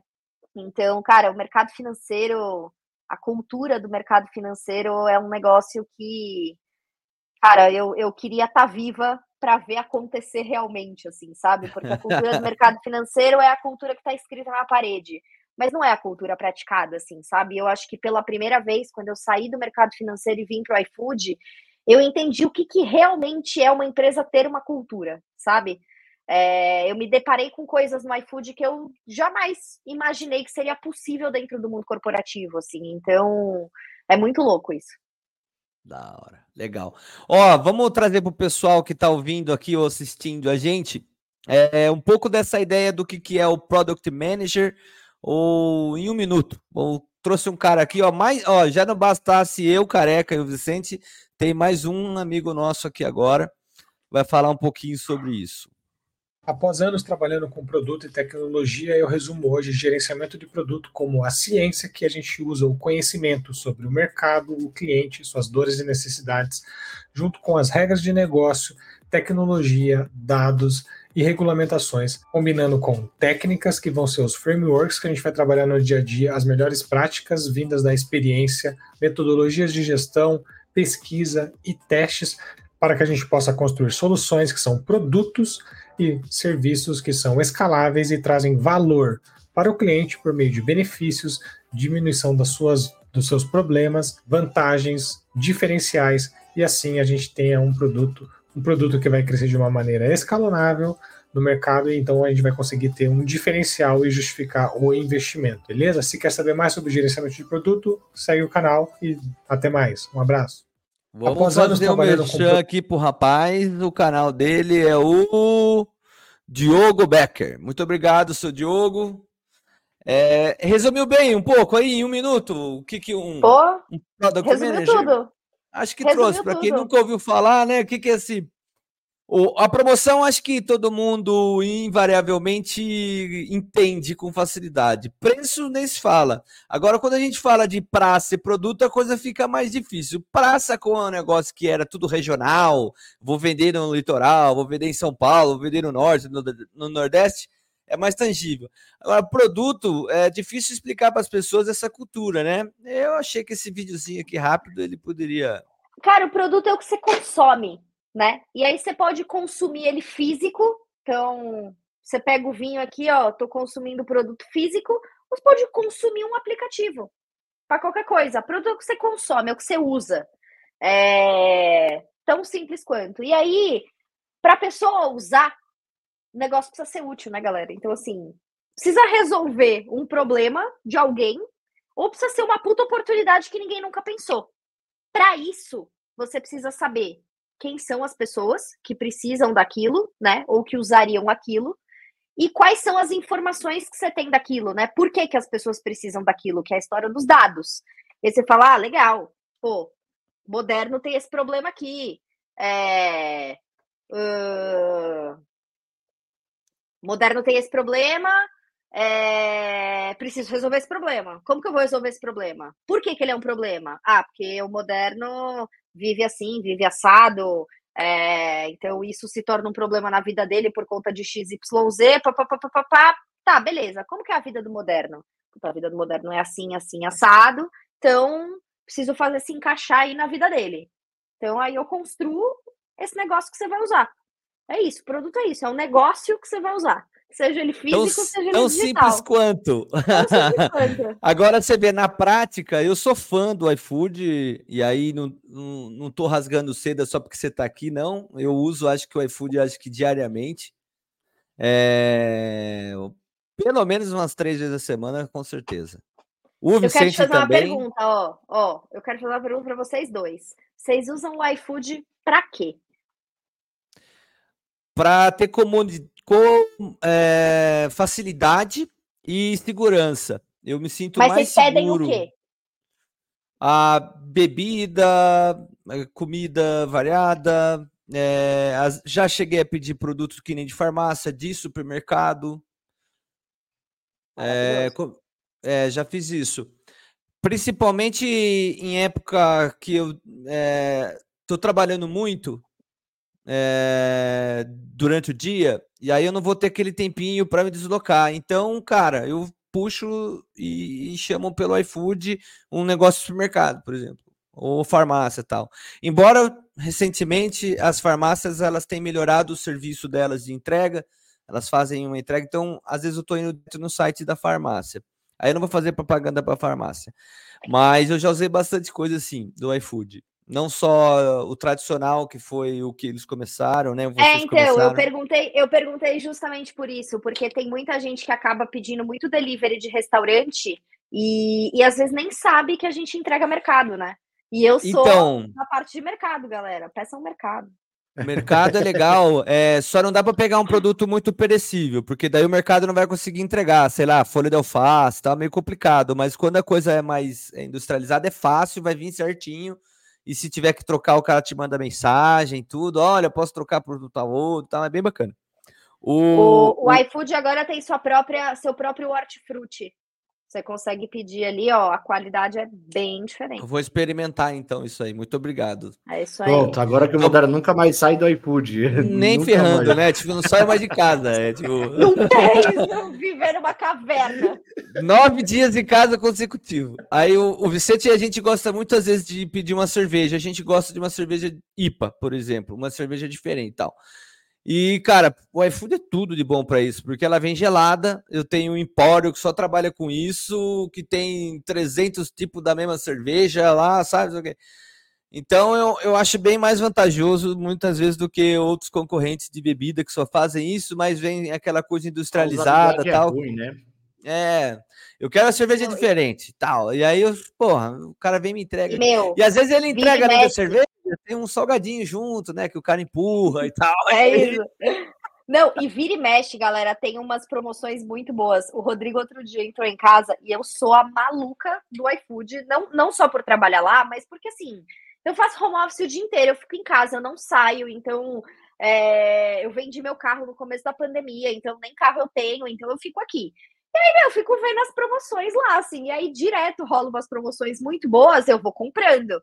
Rodrigo outro dia entrou na dispensa e falou: Meu, só que tá parecendo um atacadão, porque tem todas as marcas de cerveja possíveis, assim. E cada hora uma tá em promoção, então eu vou comprando todas, assim. Então tá bizarro. Agora, a gente estava comentando do mercado financeiro e produto, e tem uma outra empresa que me chama muita atenção, que eu gosto muito, é o Nubank. E o Nubank ele conseguiu transformar o mercado financeiro de uma forma que ninguém no mercado financeiro tinha ideia que, que poderia ser feito. Então é de tirar o chapéu. Com todas as críticas que a gente, a gente ouve, principalmente quem é especializado no mercado financeiro, cara, para o consumidor final, para o cliente, É incrível a forma como eles encararam, eles facilitaram as coisas. Então é muito fácil usar o produto financeiro. A gente sempre imaginou, quando também passei pela mesma casa que você passou, fiquei cinco anos lá, a gente sempre imaginava o produto financeiro ter dificilmente um fit com o cliente. E era difícil falar de centralidade no cliente, porque quando você olhava canais e atendimentos, você até conseguia enxergar. Quando você olhava o produto financeiro, você não enxergava. Você enxergava Mal necessário, sempre... né? É. Ah, conta corrente é conta corrente, sabe? Tipo, dinheiro emprestar, emprestar dinheiro a juros é. Esse produto financeiro, os caras conseguiram fazer num formato amigável para o cliente final, simples, e muitas pessoas elas não precisam sequer entender como é que funciona o investimento. Com dois, três cliques, os caras você consegue usar o aplicativo lá. Então é, é fantástico o que, o que a Nubank consegue fazer nesse segmento aí de, de financeiro com, com esse viés forte de produto, que eles têm uma veia muito forte de produto. Pessoas que trabalham lá que, dentro. Né? Eu acho que a principal diferença do Nubank, e aí eu acho que é, foi quando o Nubank ele, ele veio quando as pessoas começaram a falar sobre produtizar, né? Sobre produto como verbo, né? É, foi justamente a essência do produto, que é você olhar para o que, que a pessoa quer, né? Então, os, as grandes empresas, os banco, bancões tradicionais, nunca olharam para o que você quer. Tipo, eles querem saber como eles ganham dinheiro. E aí, assim, tipo, se você tá entendendo, não tá entendendo, se você. Cara, foda-se, né? Eu acho que o, o Nubank ele foi o, o, o, primeiro, ou talvez um dos primeiros, que quebrou um pouco esse paradigma, né? De falar, pera, ninguém entende Tipo, que, que, merda que são todos esses tipos de crédito diferente. De, deixa eu explicar, sabe assim? É, é tão simples quanto, parece muito idiota, mas, gente, é isso. É só você, tipo, saber que, que a pessoa tá entendendo, não tá entendendo, o que, que ela quer, o que, que ela não quer, assim, sabe? E você construir as coisas pensando nela que vai usar e não em você que vai ganhar o dinheiro, sabe? Sim. É, é assim, né? É aplicar na veia aquele livro Startup Enxuta, né? É exatamente isso. É isso, é isso. E aí é, é, é, isso. E aí, por isso que eu falei do verbo produtizar. Que eu acho que isso começou a vir à tona quando as pessoas começaram a, a fazer, a, a, produtizar, né? E não a vender produto de prateleira. Então, é, e aí veio todos os conceitos, todas as metodologias, todas aquelas coisas mais românticas, né? É, mas que na prática é isso, assim. E, e, e aí você acaba trazendo muitas coisas por consequência, né? Então, tipo, atendimento. Eu lembro que, sei lá, o Nubank se destacou muito por, cara, atendimento bom, né? Então, assim, você pega, quando você vai, quando você precisa ser atendido pela Apple, você tem um problema no seu iPhone, você precisa ser atendido pela Apple. Tipo assim, mano, as pessoas que estão ali te atendendo no telefone, elas são pessoas extremamente capacitadas. Tipo, em todos os sentidos, assim. Agora, você pega, tipo, uns bancões da vida, as pessoas pagam, meu, sei lá, dois reais um pirulito para qualquer um atender o telefone e falar é... qualquer merda para você, sabe? Não acha eles é, modelo tradicional da administração, como era custo operacional, eu vou ter que ser baixo, então pessoa com capital intelectual é baixo é para fazer isso. um script que ele é padrão. E aí, é quando isso. você tem um atendimento humanizado, você precisa que tenha uma pessoa instruída e tal, aí sobe o preço, só que e o resultado, né? Então. É isso, é isso. De fato. Mas o resultado vem na branding na veia, né? Porque. Não, tipo... mas é isso. Hum, ah, é hoje, isso. atualmente, ah, trabalhando na seguradora, é, a gente tem uma pegada ali na Porto muito do, de assistência. Então, cara, todo mundo que está dirigindo um guincho lá, o cara é altamente instruído para fazer as coisas é acontecerem. Isso. E aí gera diferenciação, né? Porque, poxa, quando eu tive um perrengue, fui muito bem atendido é e aquilo, aquilo faz a marca ficar lá em cima. É, querem mudar um pouco de assunto? O que você Não, tem ainda mais um ponto queria, aí, Vi? Eu queria mudar um pouco de assunto. A gente quase uma hora, mais de uma hora e meia aí batendo papo. Muito que a gente abordou aqui foi soft skills, né? Liderança, essas coisas. E aí, pegando o vídeo que você trouxe a pincelada, queria abordar um pouco de hard skills, né, ali dentro. Gabi, o que, que você acha ali de frameworks, metodologias, é, é, assim, para a galera que está começando ali em produtos, que você enxerga e fala, ó, oh, gente, esses são os frameworks mais utilizados no mercado, mas comece a estudar esses daqui que vão para lá, tem essas metodologias que são atuais, mas olha também para essas que podem ser que elas comecem a despontar? Só um pouquinho, uma pincelada de hard skills, já que a gente falou tanto de soft, né? Vamos. Boa. O é... que, que eu acho importante ali para a carreira de produto, tá, gente? Eu acho que assim, pesquisa de mercado, vale muito a pena estudar sobre pesquisa de mercado, pesquisa quali, pesquisa quanti, é, meu, entrevista de consumidor, fazer é, teste ali de experiência, prototipar coisa e fazer o cara ali é, tentar usar o seu produto e ver se ele chega no objetivo final. Então, pesquisa de mercado é um negócio super importante para a carreira de produto. É, análise de dados, então, cara, o quanto você conseguir ali, seja assim, óbvio, se você conseguir codar dentro de dados ali, né, mexer com SQL ou coisa do gênero, facilita bastante as coisas.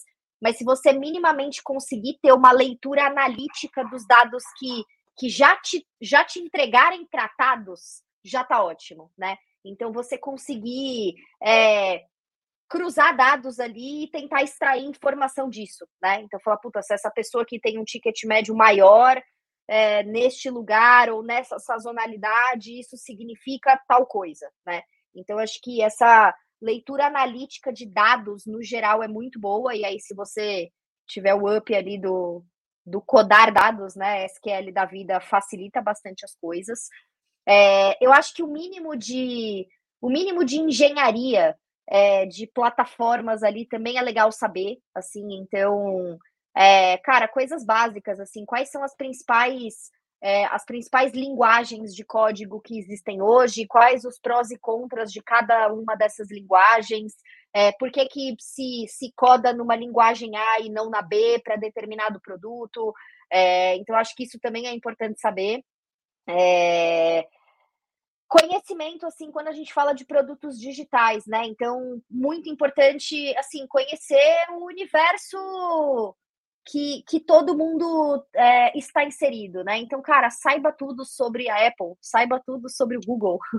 É, então, é, leia as coisas com relação a isso, vejam os keynotes que são que são é, divulgados, assim, porque à medida em que você está construindo produtos dentro da plataforma dos caras, você precisa saber ali, né, o que, que eles, até onde eles conseguem ir ou não conseguem ir. Então, isso também é muito legal de saber.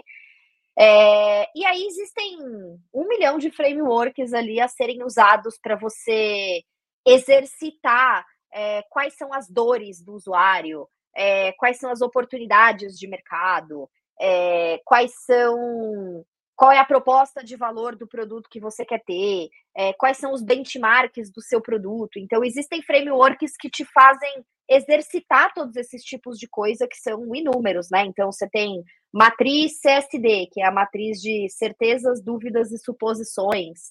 É, você tem ali o canvas da proposta de valor, onde você também é, consegue exercitar ali é, um pouco do, do, perfil do seu target. É, mas o, o, framework, ele é muito. Cara, se você jogar framework Product Management no Google, você encontra um zilhão ali de frameworks, mas eles são mais os facilitadores da coisa, assim. Eu acho que, a grosso modo, assim, o, o importante é você conseguir ter visibilidade ali de como que você conhece o seu target, e aí provavelmente vai ser ou por pesquisa de mercado ou por análise de dados de dentro da própria empresa, e aí por isso que eu falei desses dois hard skills ali. É, é muito importante você saber é, ter uma visão talvez um pouco mais é, também analítica, mas talvez um pouco mais quantitativa ali de indicadores, né? Então, quais são os indicadores que você precisa atingir? É, qual indicador está ligado a quê? É, o que, que faz um indicador aumentar ou cair para você conseguir também cruzar isso com o objetivo de onde você quer chegar. É, e aí, quando você entra no como, né, na solução, aí vem a história de conhecer as plataformas, você conhecer ali um pouco também de. É, enfim, ainda do comportamento do seu usuário, né? E aí envolve também um pouco da pesquisa e análise de dados ali, para você saber, putz, seu usuário, o que, que ele faz, o que, que ele deixa de fazer, que horas ele faz cada coisa. Então, eu acho que no fim das contas, é, é, assim, frameworks você tem diversos, né? Que você joga aí no Google, você encontra vários, mas o que você vai precisar saber no fim do dia é conhecer o seu público, saber quem são seus concorrentes, entender quais são as barreiras e riscos que você corre construindo uma solução para esse cara e quais são os caminhos de solução para esse cara, né? É, a nível ali, plataformas, features e afins. E isso vai passar pela pesquisa, é, pesquisa do seu público, pesquisa de mercado, é, pesquisa de concorrente, então você fazer benchmark, cara, se cadastra. Se você, puta, eu trabalho no iFood, cara, seja cliente do Rappi, seja cliente da Daqui, seja cliente do, do Mercado Livre, seja cliente de todos esses, compre em todos esses, para você entender como que é a experiência de compra nos seus concorrentes, o que, que eles fazem de bom, o que, que eles fazem de ruim. Então, é, é muito louco, porque a carreira de Product Management, ela não tem uma, uma graduação, né? Tipo, não existe ali um, um esqueleto de coisas que você precisa estudar. É, um, é uma carreira um pouco generalista, assim. Então, você precisa fazer um pouco de tudo, é, mas você precisa saber muito de pesquisa de usuário, você precisa saber muito de análise de dados, você precisa saber muito de plataformas ali, códigos, é, linguagens de códigos. Então, é, é mais ou menos isso, assim. É, gosto muito de ideia de métodos ágeis, né, incorporar algumas técnicas disso no dia a dia. É que talvez está muito no, na cultura do iFood, é, mas o pessoal ainda trabalha de maneira muito projetizada e aí não se mede. Então a cultura de dados que você comentou, eu acho que é fundamental. E é, incrivelmente as pessoas ainda tomam decisão da, por conta da cabeça delas sem dados. Gente. Ou seja, se eu não me meço, eu não sei se eu estou conseguindo atingir meus objetivos. Então, quando eu decido, por exemplo, é, emagrecer, eu preciso minimamente ter um dado ali que é uma balança, senão eu vou estar tá medindo no cinto, é isso? Ah, vamos ver se a roupa ficou larga. Então, é um pouco que as empresas fazem, elas, por incrível que pareça, elas só medem as vendas e o faturamento, porque já está incutido na cultura financeira de qualquer empresa. Mas sei lá, né? O cliente está realmente contente com o produto? Como é que eu meço o contentamento? Né? É, é a gente está sendo eficiente? E... Como é que eu meço essa eficiência? Então a gente tem que achar esses números e trabalhar em cima deles. Isso é, é cultura, é isso. né? E, gente, o maior erro é você confundir projeto e produto. Gente, projeto tem começo, meio e fim. Tipo, produto não tem começo, meio e fim, galera. Tipo, você constrói um produto, você coloca ele no ar e a vida inteira você vai evoluir esse produto. Então, assim, é, muitos, é, muitas empresas ainda erram nisso, assim, de você confundir produto e projeto. E aí você trabalha é, o produto como se ele fosse um projeto. Então, é, ah, o desenvolvimento daquela feature é um projeto. E aí, beleza, desenvolveu aquela feature, próxima. Tipo, não, cara, vê se o negócio tá funcionando, né? Tipo, vê se o negócio tá sendo útil, assim. Se teve ativação, então, se tá sendo exato, útil. Existe uma diferença muito grande entre projeto e produto, muito.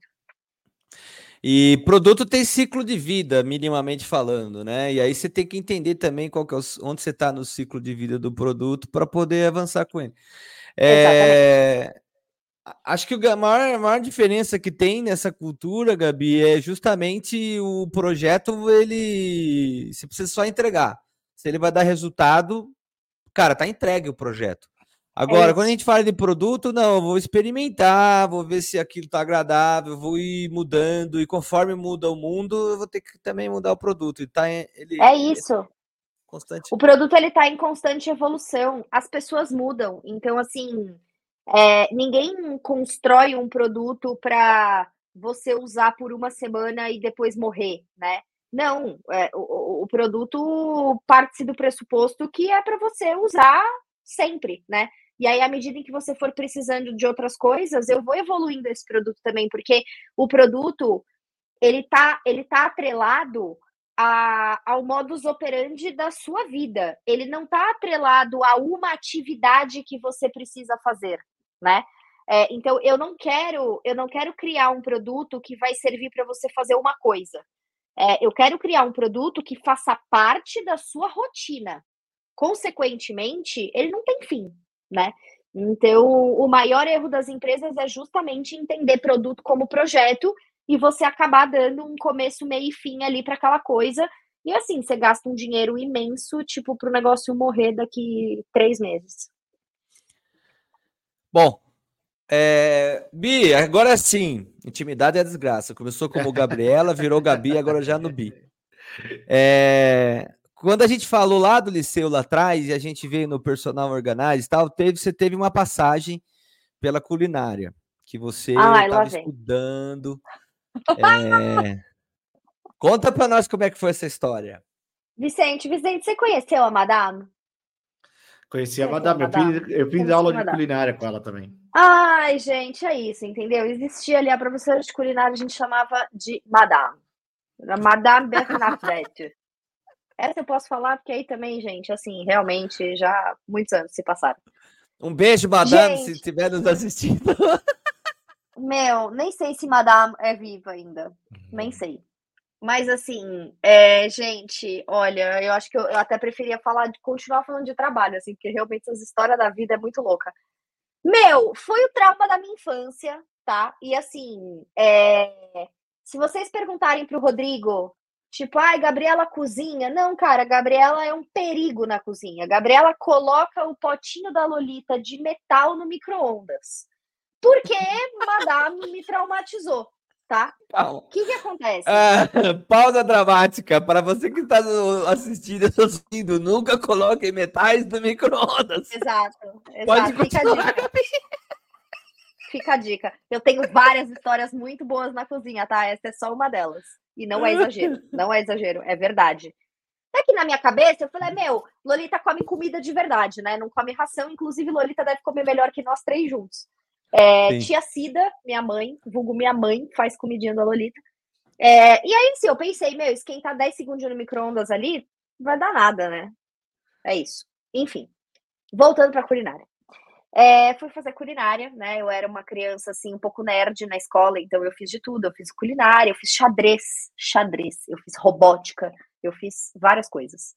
É, e aí, na culinária, a gente tinha ali um, é, uma semana a gente cozinhava doce, uma semana a gente cozinhava salgado, né? E aí eu estudava à tarde, então fazia culinária de manhã. Então, a depender do que a gente cozinhava, era o almoço antes de entrar na escola. É, quando a gente cozinhava salgado, a gente comia, almoçava aquilo que a gente cozinhava. Quando a gente cozinhava doce, a gente tinha que levar alguma coisa, né? Ou a gente levava marmita, ou a gente levava dinheiro para comprar na cantina a famosa Loló? Acho que era Loló, né? Não, não era é, Loló. Acho que era isso. Acho, acho, é, acho que era, era isso. Era isso.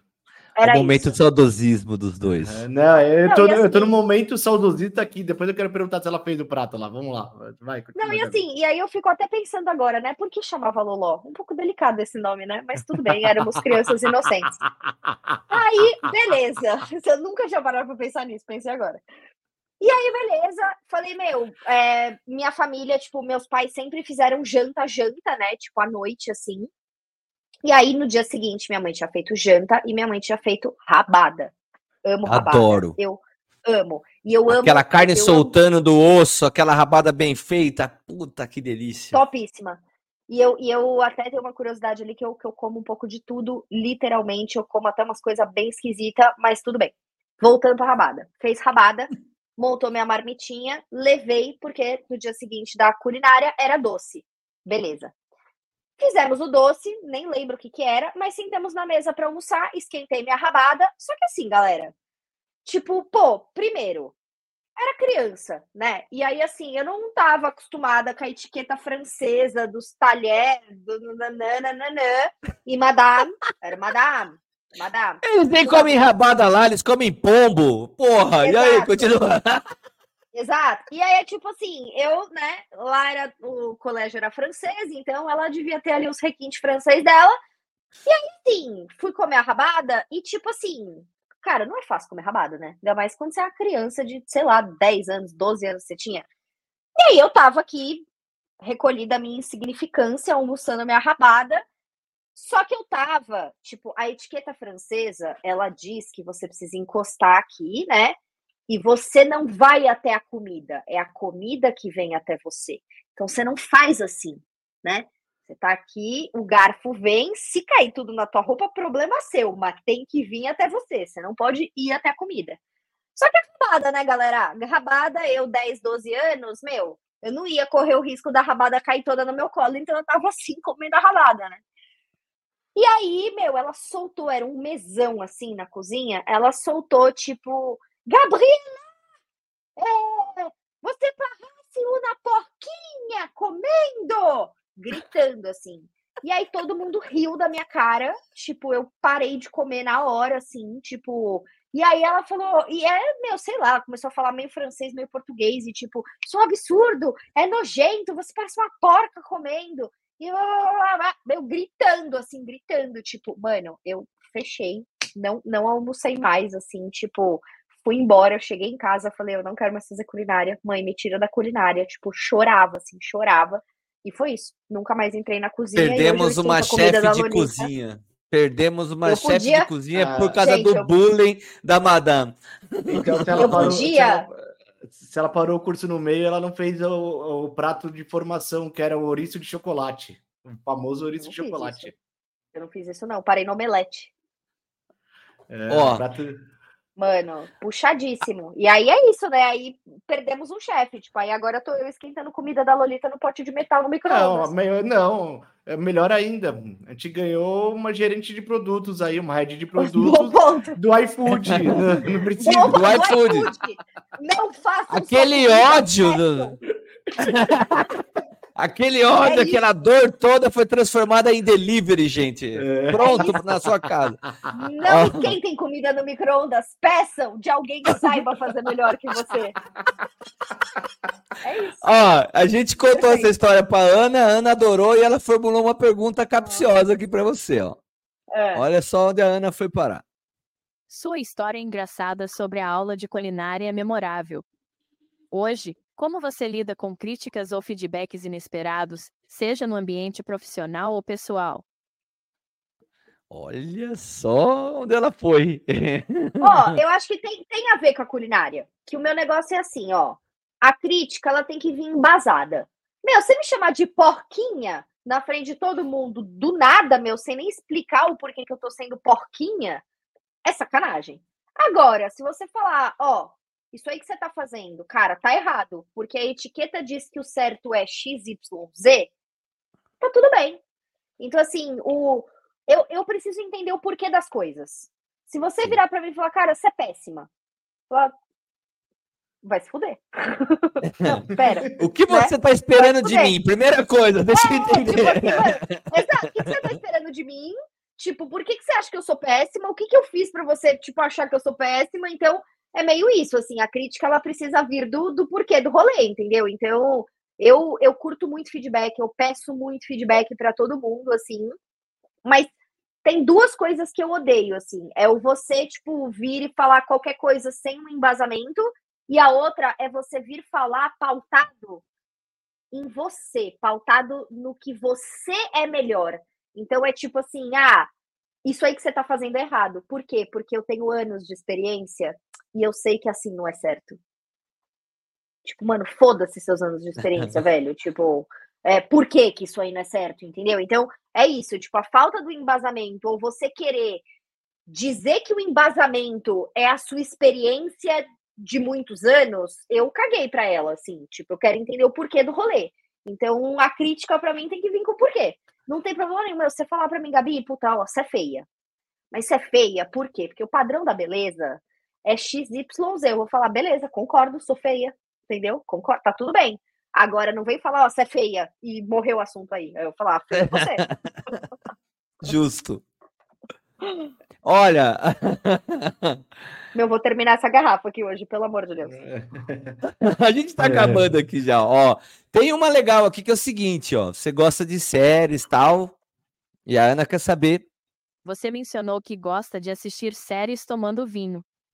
Alguma série recente que você recomendaria? E qual vinho seria o par perfeito para ela?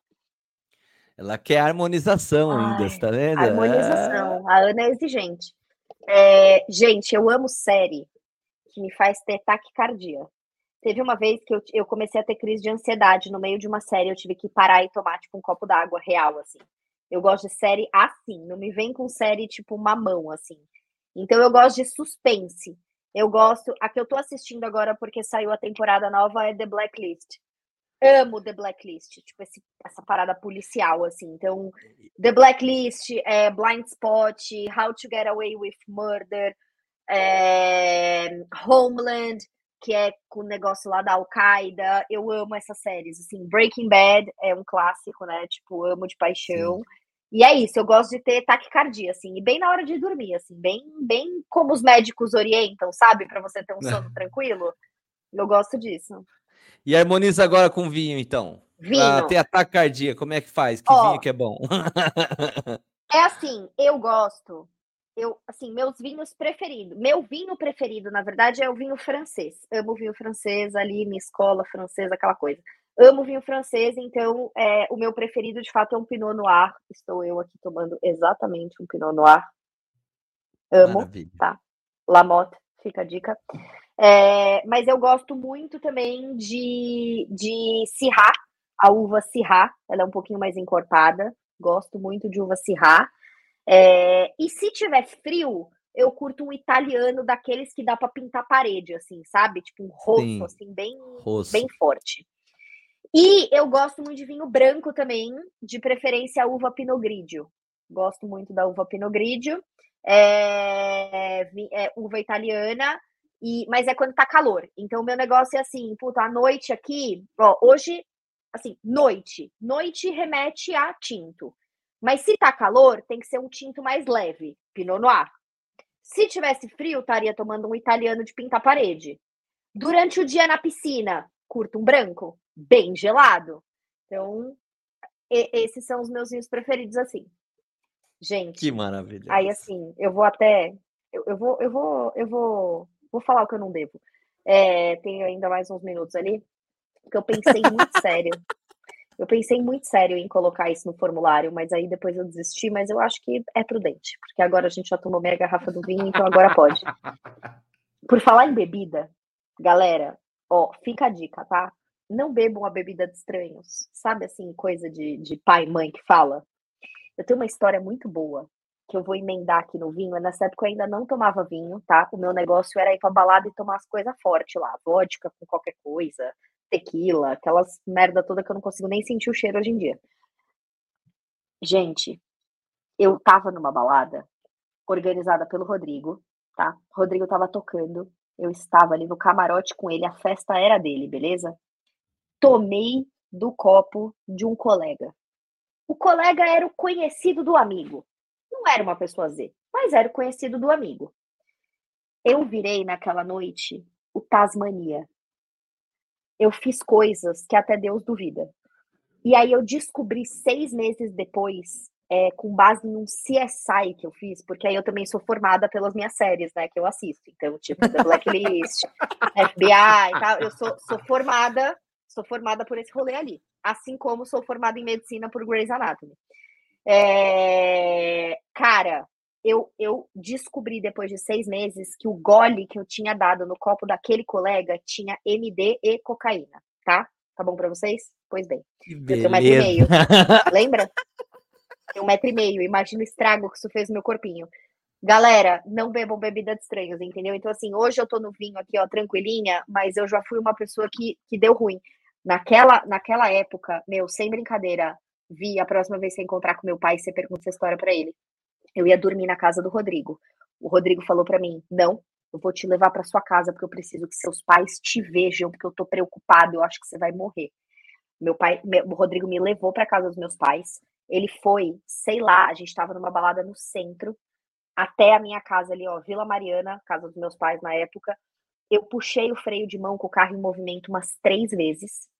Eu cheguei, o Rodrigo suava. Eu cheguei em casa, abri a porta, meu pai olhou para minha cara, eu tava com as pupilas desse tamanho assim. Ele começou a gritar comigo: Gabriela, tá drogada! E eu não fazia a menor puta ideia do que eu tinha acontecido. Tipo, eu saindo da festa, eu saí da festa, era tipo nove da manhã do dia seguinte. Eu tinha um salto que tinha uma meia pata assim no salto. Eu saí com ele na mão, eu gritava pro Rodrigo: eu vou amassar seu carro inteiro, porque ele queria me dar água, e eu falava, enfia essa água no cu, eu vou amassar seu carro inteiro. Tipo, gente, foi uma fase que, assim, agora eu tô aqui bem sommelier falando de vinho, mas foi uma fase bem trash da minha vida. Eu pensei em escrever essa história para vocês no formulário, mas eu falei, vou fazer uma surpresa Não, essa- no dia. Ó, aqui nós já estouramos mesmo, vamos embora. Aqui é o seguinte, você tem uma outra história de vinho que você contou aos 14 anos. Ai, Provavelmente é. era aqueles sangrias? Nem vinho. Não, não, sangue de boi. Sangue de boi pesado em Riviera. Gente, sério, minha amiga, ó, se a minha amiga for me assistir, Remeneguin, tipo, uma das minhas melhores amigas da época do colégio, assim, maravilhosa, amo de paixão. Um beijo pra PT, um beijo pra Renata. Cara, ela tinha, ainda tem, né, uma casa em Bertioga e a gente ia muito pra lá. E aí, e aí a gente era jovem, né, no auge ali dos seus 14 anos, a gente queria, meu, curtir e falar, vamos pro luau de Riviera. Aquele luauzinho famoso que hoje em dia, meu, só por Deus aquilo lá, né? Mas na época era legal, tinha umas pessoas, pessoinhas mais legais. E aí o- os pais dela levavam a gente e depois buscavam. A gente ia pro luau, na volta comia um churros da Si, que é bem famoso em Riviera também, e voltava pra casa dela. E aí, meu, eu não sei o que, que a gente tinha na cabeça realmente, porque foi nós duas e a gente tomou as duas três garrafas de, tipo, sangue de boi ou qualquer coisa pior do que sangue de boi. Que era, tipo, um garrafa de plástico e custava cinco reais, sei lá. E a gente tomou aquilo, meu, como se fosse água, assim. E aí, na volta, os pais dela buscaram a gente, a gente voltou, real, tinha 14 anos. E eu fui atrás do pai dela. O pai dela dirigindo, a mãe na frente e tal. E aí, mano, sério, vocês já devem ter ido, Riviera Bertioga é uma reta. Tipo assim, mano, você vira pra sair de Riviera e vira de novo pra entrar em Bertioga. Só, é uma reta. Mano, eu vomitei. Assim, a- o pai dela tava de camisa. Meu, tio, sério, não tenho nem palavras. Ele tava com uma camisa, eu vomitei, tipo assim, num jato roxo na camisa inteira dele, porque eu tava atrás. E aí a minha amiga, tipo, me olhou assim, ela ficou, tipo, em choque. E aí eu, eu a única coisa que eu consegui falar foi: gente, eu passo muito mal com estrada cheia de curva. Passo muito mal. Tipo assim, cara, sério, a gente não tinha nem feito a virada pra Bertioga, sabe? Era a única curva que tinha. Eu sei que, assim, é, eu, eu senti uma vergonha. Graças a Deus, eles nunca contaram aquilo para os meus pais.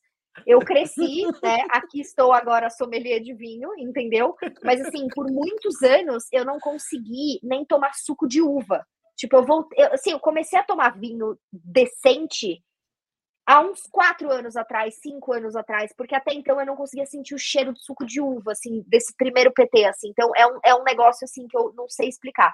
Mas foi o primeiro PT da minha vida, 14 anos. É isso. Show de bola. Não repitam isso. Não repitam. Assim, primeiro, não, não vá pro Luau de Riviera, porque hoje em dia já não tá mais legal. Se for, meu, leva sua própria cerveja, sabe? Passa no mercado, não compra os negócios lá do- dos carinha que estão vendendo ali, cinco real a garrafa de, de, de plástico, porque não, não vai funcionar. Meu, no final da garrafa, pior é que eu juro por Deus que eu lembro disso, tá, gente? No final da garrafa tinha um resto de areia, sabe? Tipo, dentro da garrafa mesmo. Dentro, não era fora, não. Nossa. Era, sabe, era meu, eu não sei. Sei lá se aquilo era sangue de boi ou se era algo pior, né, do que sangue de boi. Nem sei. Nem sei. Tô falando sangue de boi como se fosse o máximo, porque talvez seja algo bem pior. Gabi, queria agradecer a sua presença aqui. Inteligentíssima. Quiser, Adorei. quiser ir pra festa, pra balada, beber, tô aqui, entendeu? Aí, se quiser fazer, comprar no iFood, também tô aqui, entendeu? Nós Sou vamos livre. marcar. Você vai vir É arrumar isso. meu armário, a gente vai ficar Por bêbado junto aqui. gentileza. Por gentileza. Gente, Não, eu ah, tô pronta, sério. Eu, eu e o Moderno, a gente quase não, não gosta de beber vinho. Tem uma história já que a gente já passou do tempo e dá pra contar. Era uma das primeiras vezes que eu tava na casa dele em Atibaia. A gente até relembrou essa história esse final de semana. A gente tava na décima garrafa de vinho, se eu não me engano. Tipo, o dia inteiro bebendo vinho, assim. O dia inteiro. Tipo, começamos meio-dia. Mas só vocês daí- três? Era, porque a Débora e a Renata, que são nossas esposas, devem ter tomado uma garrafinha cada uma. Então o resto Tá fomos nós dois. Meu Deus. Tá bom. E aí eu fui pegar a última garrafa da Dega, assim, e tal, só que eu fui apoiar na mesa, não lembro. Eu fui apoiar na mesa, assim, não foi na mesa, a mesa caiu no tapete novo, assim, tal, isso aqui quebrou. Aí ele, esse, esse cidadão aí, para não falar outra palavra, uhum. ele ficava rindo, me filmando e eu pedindo ajuda para ele. E ele, era a última garrafa e ria. Ah, cara, nessas horas é melhor rir mesmo, né? Vai ajudar, a pessoa já tá toda fodida ali. O, o, último happy hour que eu fiz aqui na minha casa, que foi inclusive com toda a minha equipe do iFood, um dos meus dos meus pupilos ali da minha equipe quebrou o dedo do pé com uma garrafa de vinho. Foram, é, tinham 15 pessoas, foram 25 garrafas de vinho e mais seis packs de cerveja. Uma das garrafas caiu no pé desse menino, ele quebrou, espatifou a garrafa no hall do elevador, ele subiu, pegou pano, desceu, limpou o hall inteiro lá embaixo do térreo, subiu e ficou, tipo, com gelol e, e, e gelo a noite inteira e passou um mês depois de botinha, que ele realmente quebrou o dedo do pé. Então, é isso. É isso, gente. A gente precisa sair para beber. Esse, esse, é o resumo. Não, é, vamos, tem mais umas tem mais, mais umas 500 histórias para a gente contando aqui. Por favor, vamos sair para beber, entendeu? Eu organizo a casa de vocês, a gente pede uma pizza, toma um vinho e continua essa história.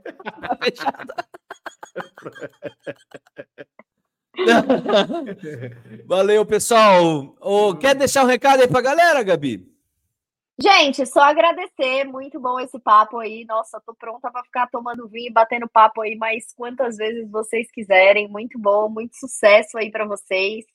É, muito obrigada pelo convite, me senti honradíssima. E é isso, contem comigo aí. Boa sorte para vocês. Continuem voando. É, muito obrigado. Obrigado, Gabi, pela participação aí. É, a honra é nossa aí. Assim, né? A gente já está em duas horas e cinco daria facilmente para mais duas horas aí para a gente ficar aqui só contando os causos. Tranquilo. É isso. Obrigado. Valeu, gente. Obrigada. Ó, desejar uma boa semana para você que está assistindo a gente no futuro. Está começando sua semana, sua segunda-feira maravilhosa. Espero que o dia tenha sido maravilhoso. Para você que está assistindo os cortes eventuais, um bom dia para você, muito sucesso.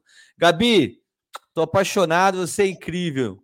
E ó, iFood, Baita de um lugar legal. Topo, adoro. Maravilhoso. Um beijo, beijo para vocês gente. tudo. Tchau.